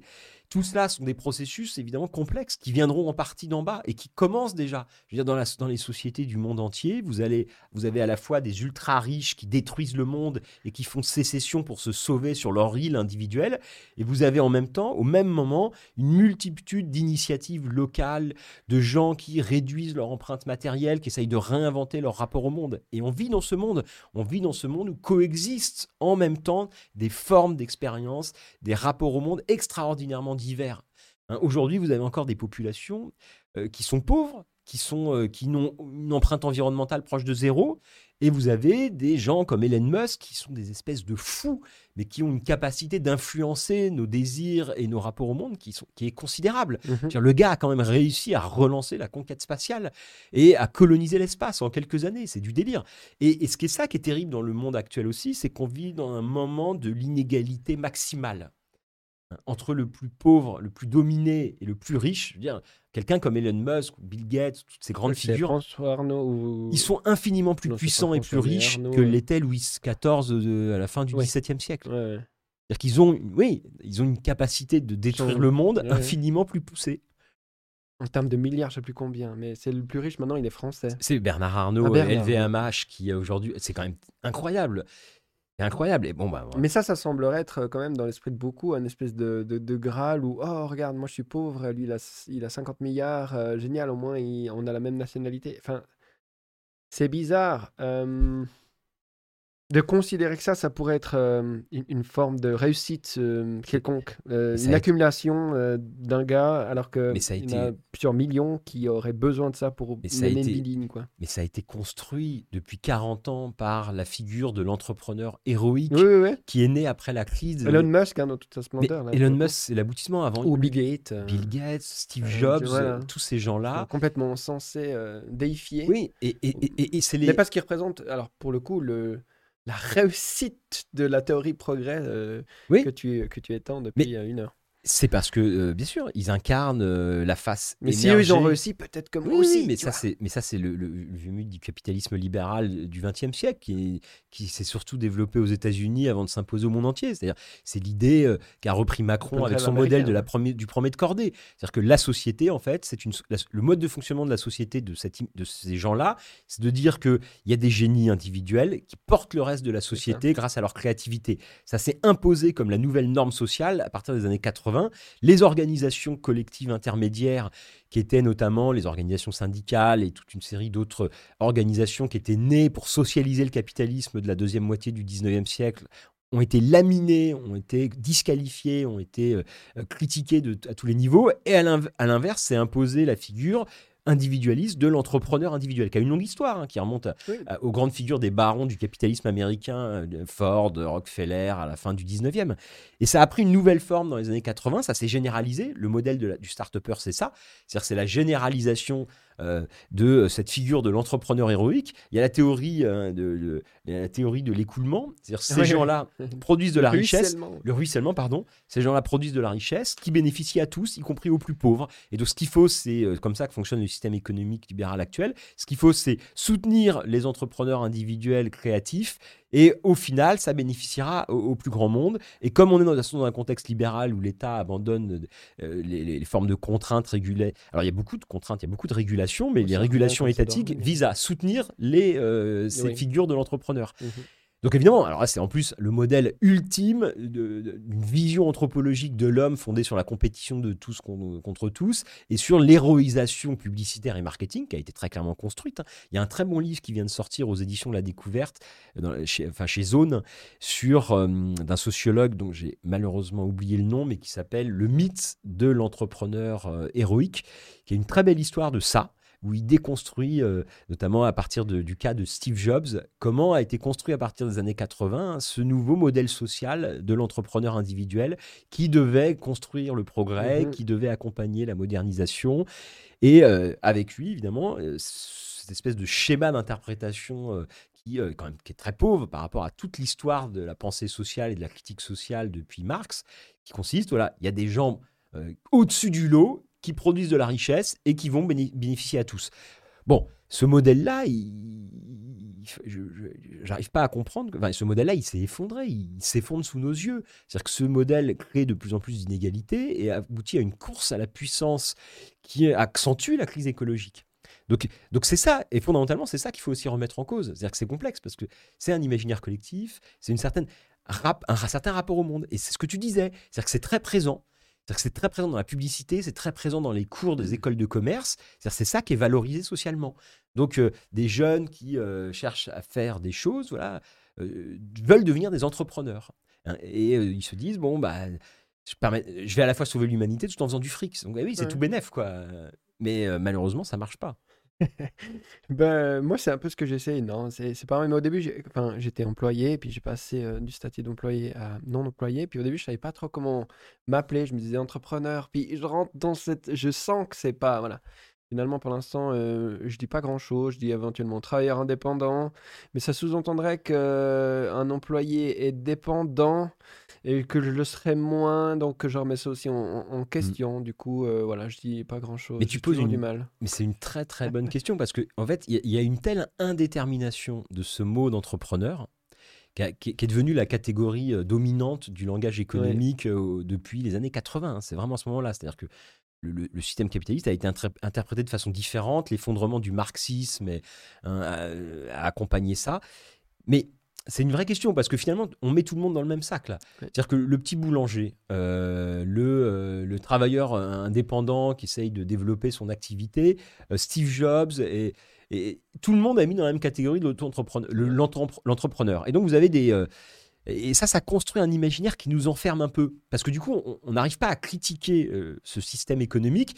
parce qu'on a l'impression. Hein, et puis on a l'impression qu'on soi-même, on participe. Donc, et aujourd'hui, évidemment, comme il y a un effondrement des grandes organisations, il y a une crise du salariat, il y a de plus en plus de gens qui fuient le salariat, les grandes organisations capitalistes pour essayer d'inventer leur activité. Donc ils se mettent à leur compte de plein de manières. Alors ça peut être tous les gens qui font sécession pour aller euh, devenir maraîcher bio dans tel endroit. Et un petit maraîcher bio euh, qui fait son, euh, son activité, qui travaille comme un chacal pour faire des légumes pour approvisionner localement, c'est un entrepreneur. Qu'est-ce que, ça veut dire? Quelqu'un qui euh, développe, euh, comme toi, euh, des formes, des médias indépendants, parallèles, périphériques, ou des, une petite boîte pour, par exemple, développer des formes de coordination. Ou, gouvernances partagées. Des gouvernances partagées. Mais le mot gouvernance, il y aurait beaucoup de choses à dire aussi dessus. Quoi. Je l'aime pas non plus. Parce que c'est voilà, parce qu'on voit bien comment le capitalisme absorbe le langage, installe dans le langage des imaginaires, et ensuite on est tous piégés. Euh, et, c'est très fort, par exemple, aujourd'hui, euh, dans l'université, euh, de plus en plus de chercheurs se pensent comme des chercheurs entrepreneurs. On les invite à, mhm. faire de la start-up, à faire une start-up pour valoriser leur activité. Et donc, on voit bien comment cette. Mais il y aurait d'autres mots peut-être à inventer pour caractériser des activités hors du salariat classique et qui visent, in fine, ce, ce genre d'activité vise à quoi? Vise à retrouver de l'autonomie Hein, par rapport à un marché du travail et un système économique qui aliène de plus en plus ceux qu'elle emploie. Et depuis, il y a cette aspiration à retrouver l'autonomie, à retrouver le mmh. contrôle sur ses rythmes de vie qui pousse plein de gens à faire sécession. Et est-ce qu'on doit les appeler des petits entrepreneurs? Est-ce qu'on doit les appeler des entrepreneurs? Moi, je, je trouve qu'il faudrait inventer un autre langage pour contrer cet imaginaire du capitalisme néolibéral, parce que si on désigne ces activités-là avec les termes qui ont été utilisés pour installer le capitalisme néolibéral, finalement, on détruit ce qu'il y avait de comme charge subversive dans ces euh, trajectoires euh, heurtées, euh, dans ces bifurcations. Et, ça, c'est compliqué comme question. Mais la manière dont, on se nomme est quand même fondamentale. Et je pense que la question du langage est fondamentale. Parce que le langage, c'est la façon dont on s'insère dans le monde. Et donc, évidemment, aujourd'hui, on a un double problème, c'est que le langage est de plus en plus obsolète. C'est-à-dire qu'il y a une obsolescence du langage par l'accélération des circulations de l'information, et euh, notamment par les réseaux sociaux et par la capacité d'un certain nombre d'acteurs très puissants à imposer leur imaginaire par la communication, la publicité. Et je pense que l'un des enjeux, c'est aussi de se réapproprier le langage, d'inventer d'autres langages, de euh, subvertir le langage dominant, mais évidemment, le, rapport de force est assez inégal. Hmm. Et moi, je pense que c'est aussi ça la fonction euh, d'un intellectuel, euh, d'un historien comme moi, c'est de questionner le langage dominant, de comprendre comment il s'est installé, et dans l'idéal, de proposer d'autres formes de langage alternatif. Et à cet égard, j'aime bien les, mots un peu provocateurs, comme le terme de décroissance, par exemple. Mais on pourrait dire beaucoup de choses sur la notion de sobriété. Il y a dix ans, le mot sobriété était perçu comme une sorte de truc euh, d'écologiste ayatollah radical. Aujourd'hui, tout le monde l'a repris dans le langage dominant. Macron est devenu le président de la sobriété. on parle que de ça depuis six mois. C'est fascinant. Et ça, ça s'est fait en quatre ans. C'est-à-dire qu'en quelques années, vous avez un remodelage complet du langage, et donc des imaginaires, et donc des façons qu'on a de penser notre rapport au monde. Et, donc il faut faire attention parce que il faut pas se faire bouffer par le langage imposé par la publicité. Ouais. Et c'est une des phases de ton travail d'historien. Il nous reste à peu près 10 minutes pour essayer peut-être de, comprendre avant de te laisser partir prendre le train. Important. Qu'est-ce qui fait que tu as choisi, cette trajectoire Parce que du coup, sur cette deuxième partie, on te sent plus engagé. mais c'est bien hein, d'avoir, je pense, d'avoir quand même la, la protection de, de tendre vers l'objectivité en sachant qu'on ne le sera de toute façon pas. Et ça, je sens ça chez toi. Mais qu'est-ce qui t'anime? C'est une question que je pose à tous les invités. Hein. Euh, quelle est un peu la, la, source qui fait que tu fais ce que tu fais? La source de... ouais, qui te... Oui, bah, c'est la question la plus importante. Euh, finalement, si bah, C'est ça, c'est qu'est-ce qui t'anime, quoi. Hein? D'où tu parles? Pourquoi mmh. tu te permets de nous parler de, de, de ça? Qui es-tu? Oui, bon, bah, je ne vais pas vous raconter ma vie, mais non, euh, mais d'où ça vient? Mais parce que comme parce que je pense que comme toute ma génération, j'ai été travaillé assez tôt, fortement par ces questions. j'ai essayé de comprendre ce qui se passait dans le monde. Curiosité. voilà, c'est fondamentalement la curiosité. Quand j'étais étudiant, j'ai fait un j'ai fait ma thèse de doctorat sur les briseurs de machines, sur les ouvriers, les conflits autour du, de la mécanisation du travail. Ça ça comme ça Tu te disais quoi? Parce qu'il y avait une, une un peu rebelle comme ça ou? Bah, ça, je sais pas. Après, il y, a des, bon, il y a des questions familiales, il y a des questions de trajectoire mmh biographique, euh, d'habitus social, de multiples et variés qui expliquent les trajectoires des uns et des autres et qui sont toujours complexes. Et là, il faudrait faire une séance de psychanalyse et interroger mon, rapport à mon, le rapport à mon père, à mon frère, à toute une série de choses. Et du coup, tu voulais mettre quelque chose dans le visible, là, quand même. Ça, j'ai. Bon, voilà. Donc, ça, je le ferai pas. Mais donc, il y, a des, il y a cette dimension biographique personnelle, psychanalytique qui nous pousse tous et qui détermine nos choix et nos, nos engagements, etc. Bon.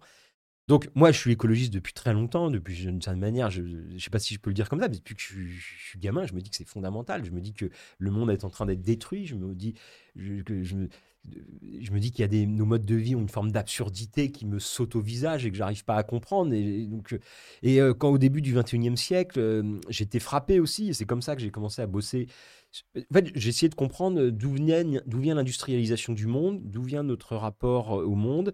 Je faisais des études d'histoire et pour moi, l'histoire a toujours été un outil formidable de mise à distance du présent, de compréhension du présent, de démystification du présent. Et en même temps, pour quelqu'un de curieux, l'histoire est fascinante parce que c'est un réservoir d'expériences, de, de choses infinies. Enfin, moi, je, je, pourrais passer ma vie à juste à être plongé dans les vieux bouquins et essayer de comprendre comment les acteurs du passé euh, pensaient leur rapport au monde.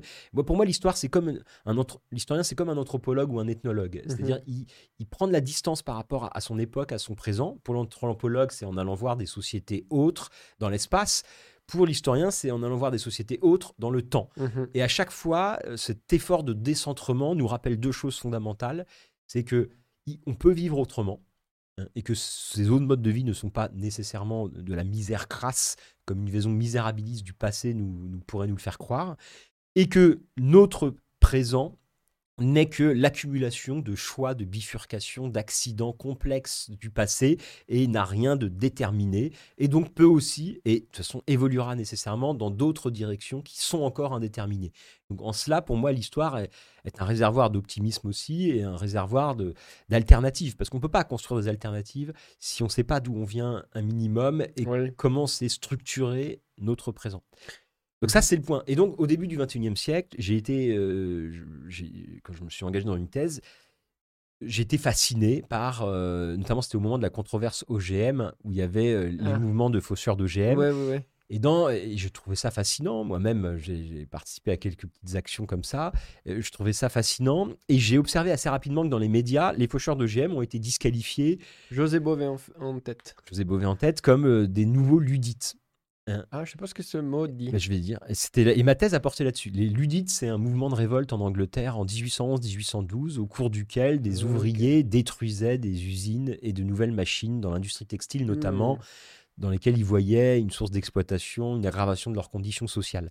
Et je me suis dit, je, me suis, et en fait, j'ai essayé de comprendre d'une certaine manière le présent en, ah ah. à un moment où le passé ressurgissait puisque certaines voilà et de comprendre et, donc j'ai essayé de comprendre qui étaient ces ouvriers qui cassaient des machines. Qu'est-ce que ça voulait dire? Dans l'historiographie et dans la mémoire collective, notamment en Angleterre, c'était des barbares qui n'avaient pas compris le sens du progrès et le sens de l'histoire. Donc je me suis livré à une histoire sociale compréhensive de ces actions. C'est-à-dire que j'ai essayé de comprendre au-delà de la disqualification rapide, j'ai essayé de comprendre qui ils étaient, qu'est-ce qu'ils faisaient, pourquoi ils faisaient ça. C'est-à-dire de prendre le point de vue des vaincus de l'histoire. Et c'était un outil et une manière aussi d'historiciser les débuts de la révolution industrielle à partir du point de vue minoritaire, mais en fait qui était peut-être majoritaire, à l'époque, des classes populaires. Et donc de ne pas voir seulement la révolution industrielle du point de vue de l'économie mhm. politique qui se structurait, mais d'essayer de prendre le point de vue. Et ces conflits étaient très intéressants parce que le problème de l'historien, c'est qu'il travaille avec des morts. Donc il doit trouver des sources pour médiatiser. Et les conflits sont producteurs de sources. C'est-à-dire donc j'ai fait un recensement de tous ces conflits en essayant de montrer qu'ils étaient assez nombreux, en essayant de comparer l'Angleterre et la France. Et euh, ces conflits sont producteurs de sources parce que les ouvriers parlent. Il y a des récits, parce qu'il y a, des, il y a des... procès, parce qu'il y a des. Et je me suis rendu compte que de toute façon les ouvriers ne posaient pas la question du progrès, qui était une sorte d'abstraction philosophique qui n'avait aucun sens pour eux. Les ouvriers euh, et les patrons puisque s'opposait à des machines qui étaient accusées de rompre euh, les rapports sociaux égalitaires, de rompre la qualité des produits, de créer toute une série de difficultés sociales. C'est pour ça que les ouvriers, y compris des ouvriers lettrés, brisent des machines en 1830, hein, au moment de la crise économique et de la révolution politique. Hein, en France, les révolutions politiques sont des moments d'ouverture du champ des possibles et donc on énonce des oppositions. Par exemple, en 48, il y a des pétitions d'ouvriers qui demandent qu'on relègue un certain nombre de machines dans les musées en disant c'est pas parce qu'une machine est ingénieuse euh, qu'elle doit être utilisée, il faut distinguer euh, l'ingéniosité de la technique de ses conditions sociales d'utilisation. Mmh. Ils disent, en fonction de la conjoncture, des besoins, des contextes, ces machines, par exemple, elles devraient être mises au musée où on peut aller les observer pour comprendre comment ça marche, mais c'est pas pour ça qu'on doit les utiliser. Et, ils et dès cette époque-là, il y a aussi des ouvriers qui imaginent, par exemple, pour répondre aux économistes qui disent on ne peut pas ne pas utiliser parce que d'autres le feront, ils imaginent un congrès européen avec des régulations à l'échelle européenne pour réguler, les, euh, pour réguler la compétition internationale. Mmh et d'ailleurs, c'est dans la foulée aussi, quelques années après, que sera créée la première internationale, euh, dans 1864, la première internationale, qui visait à répondre à la libéralisation des échanges et à la construction d'entreprises de plus en plus internationalisées par une internationale ouvrière et des classes populaires. Mmh bon, donc bon, tout ça m'a fasciné et je me suis engagé dans une thèse euh, voilà, d'histoire sociale pour essayer de comprendre. Et puis depuis, euh, depuis maintenant, j'ai soutenu ma thèse en 2007 et depuis 15 euh, ans, euh, je continue, je, m'intéresse à l'histoire sociale de l'industrialisation, ce qui m'amène à m'intéresser à l'histoire intellectuelle des débats sur le, au débat sur le progrès, par exemple, et à faire de l'histoire environnementale, parce que j'ai écrit d'autres livres sur la question des pollutions. Et maintenant, je m'intéresse beaucoup aux questions d'énergie, qui, qui, en fait euh, ce qui permet de structurer. Donc, d'une manière, c'est ça. Et en fait, mon travail d'historien, et, si j'écris beaucoup et si je travaille euh, peut-être un peu trop, c'est parce que mon travail d'historien, en fait, est, est travaillé par l'urgence du présent et la nécessité d'essayer de comprendre ce qui nous arrive. Et donc, moi, je, mon travail d'historien, euh, je ferais sans doute pas ça si j'étais pas animé par une sorte de quête existentielle. Et pour moi, après, chacun trouvera la solution ou la porte de sortie euh, où il peut. Pour moi, l'histoire a été une thérapie, une mmh. psychanalyse, une manière de mettre à distance et en même temps d'essayer de comprendre ce qui nous arrive. Et chacun le trouvera. hein. Je pense que dans le contexte actuel, il y a besoin de ça aussi. Il y a besoin de trouver des, des appuis pour ne pas être paumé dans le bordel généralisé dans lequel on est plongé aujourd'hui. Et moi, l'histoire a joué ce rôle de thérapie. Et en même temps, en devenant historien, je me suis mis à écrire des bouquins. Et euh, comme ce que je raconte peut intéresser des gens, bah, de fil en aiguille euh, aussi. euh, voilà, je- je- je- bon, voilà, il y a mon travail d'historien, puis aussi il y a toute forme d'engagement plus politique, militant, mais à tous les niveaux. hein. Je, je suis dans une AMAP. euh, il y a- plein de manières de s'engager dans la société, euh, depuis euh, un niveau un peu macro, depuis des engagements politiques, depuis des engagements associatifs multiples qui existent aujourd'hui. On ne peut pas tout faire. Bon voilà, et donc pour moi, il n'y a plus de séparation. Enfin, il n'y a, pas de séparation entre ma vie privée, mes engagements politiques et mon travail. Tout ça se nourrit dans une sorte de magma. Mais encore une fois, je pense que ça ne nuit pas à, mon travail d'historien, c'est ce qui le rend possible et c'est ce qui le, le nourrit. Bon, je pense que quand on s'intéresse aux gens, ça peut que, que nourrir. Puis, euh, très brièvement, parce qu'on la pose aussi à, à tout le monde, comment, tu, comment un historien s'informe, se renseigne, euh, va chercher l'information à l'extérieur? Parce qu'on est dans un monde de magma informationnel ou communicationnel, où il y a tout et son contraire. Et puis, ben, les auditeurs ici, mm, on leur donne des pistes pour dire, ben voilà, pour peut-être avoir une information de qualité, puisque j'estime que tu perds pas ton temps à lire n'importe quoi, tu vas la chercher où? Tu veux dire l'information euh, Ouais, ce qui Comme fait historien- ta pensée, ce qui crée ta pensée. Alors, au-delà de l'expérience, comme historien, effectivement. comme historien ou Comment comme tu- euh, citoyen Les qui s'informe sur l'actualité? Les deux. Alors là, la, la question est vaste. Bon, on n'a euh, pas le temps. on n'a pas le temps de. De- Mais de tu reviendras. Sur qu'est-ce que c'est le travail de l'historien. Bon, euh, moi, je- comment je m'informe En fait, je, je- je- je continue de m'informer de façon assez traditionnelle. En fait. Ouais. Moi, j'ai quelques médias euh, que je suis. euh, Je lis un peu la presse. euh, Et, euh, et je- moi, j'arrive pas à comprendre. en fait. Bah, je lis euh, quelques journaux. Alors, il y a des. Moi, je lis la presse traditionnelle. C'est-à-dire, je, je lis même Le Monde, où il y a plein d'articles très intéressants. Et puis, il y a la presse euh, radicale, où il y a la presse euh, engagée. hein. En France, il existe toute une série de, de journaux, euh, par exemple, depuis la décroissance. Je suis dans le comité de rédaction d'une revue magnifique qui a été créée en ligne il y a quelques années, qui s'appelle Terrestre. Je ne sais pas si vous connaissez, c'est une excellente revue d'écologie politique qui s'appelle Terrestre. Je vous invite à aller jeter un coup d'œil. Tu me bousoies. Un, un? Tu me bousoies maintenant. Non, Ah, vous, à tout le monde. À tout le monde. Ah. S'il y a des gens derrière l'écran, euh, allez voir la revue terrestre, c'est Ouais. très très riche. Donc bon, moi-même, je produis de l'information, y compris de l'information sur le présent, parce que je participe à des médias euh, un peu plus politiques. Donc, la presse traditionnelle. Et Donc la presse traditionnelle, euh, j'écoute la radio. En France, on a la chance Ah. d'avoir France Culture et France Inter, qui est quand même une radio remarquable, et ça, et ça occupe déjà largement mon Oui. temps. Puis tu lis beaucoup. Alors. Moi, mais moi, le cœur euh, de l'information, c'est évidemment euh, les ouvrages, la, li- la littérature, les écrits. je euh, J'essaye de lire les philosophes, la sociologie, j'essaie de me tenir au courant de ce qui est produit et publié euh, au-delà de mon champ de spécialité d'historien. Ensuite, je, alors, après, je rentre pas dans comment on s'informe quand on est historien. L'historien, il va avoir des sources. C'est tout un art. Euh, Comment trouver la bonne source euh, Moi, j'adore les archives. euh, J'adore aller aux archives. C'est le moment le plus créatif, c'est de passer quelques jours dans les vieux papiers à ouvrir des dossiers Hmm. d'archives où on est plongé véritablement dans, dans- dans, euh, le concret du, du- du passé. Donc euh, il y a plein de manières. Alors moi, ce qui me terrifie aujourd'hui, c'est qu'il y a une sorte de, de- de telle prolifération de l'information, et quand certains me disent qu'aujourd'hui l'information passe par Twitter, si t'es pas sur Twitter et sur Facebook, tu passes à côté de l'information, je trouve ça d'une telle absurdité. C'est-à-dire qu'aujourd'hui, le problème, c'est pas d'avoir de l'information, on en a beaucoup trop. C'est-à-dire que c'est la théorie lilitchienne sur la contre-productivité passé un certain seuil, Oui. fonctionne à merveille. Oui. C'est-à-dire qu'aujourd'hui, la question, c'est pas d'avoir de l'information. Non. La question, c'est savoir comment la hiérarchiser, la sélectionner, faire la part, la recontextualiser. Bon, moi, c'est mon. L'évaluer. Mais moi, j'ai la chance d'être un fonctionnaire payé pour faire ça. C'est-à-dire que mon tra- non, mais c'est vrai, mon travail Ah ouais. consiste à lire, euh, étudier, euh, lire Ouais, des choses. Aujourd'hui, on a une telle accélération, une telle densification euh, du quotidien que les gens n'ont même plus le temps de lire sérieusement un ouvrage ou un article un peu substantiel et long. Donc évidemment, même les journalistes, parfois aujourd'hui, maintenant, ils, ils lisent même plus les articles dont ils peuvent rendre compte ou les ouvrages. Ils se contentent de survoler, de regarder la quatrième de couve. Mhm. Donc on en arrive à une sorte d'aberration hein, où euh, c'est la quantité qui prime. Mais non, dans quelques années, vous aurez des, logiciels d'intelligence artificielle qui produiront des articles. C'est déjà ça a déjà Oui, ça, j'ai commencé. déjà essayé. Alors, ça, c'est le truc que j'ai essayé. Ça a marché en plus. Ça a déjà commencé. Mm. Et donc, ils produiront des articles en série qui nourriront cette Ouais. espèce de monstre qui sert au final juste à capter de l'attention pour construire des marchés et vendre de la marchandise parce qu'on en Mm. revient toujours là. Et euh, voilà.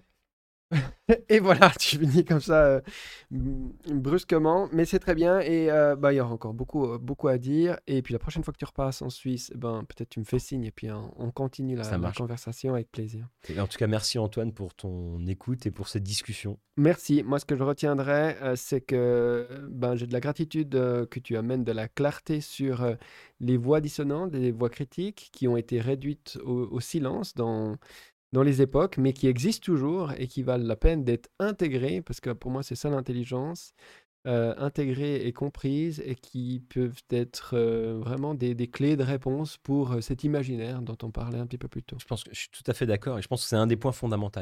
L'objectif, c'est d'intégrer de la pluralité de points de vue aussi pour sortir de l'espèce d'approche.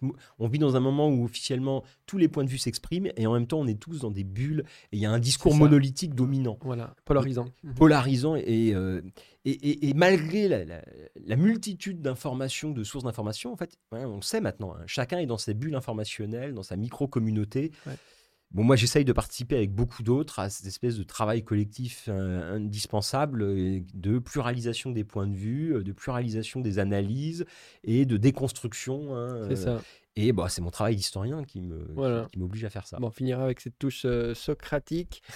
Euh, soyons humbles et comprenons qu'on ne sait rien. Et sur ce, merci beaucoup euh. François Jarige pour euh, ta présence et ton passage chez nous. Une bonne continuation, bonne manif à Dijon. Salut, Ciao ciao.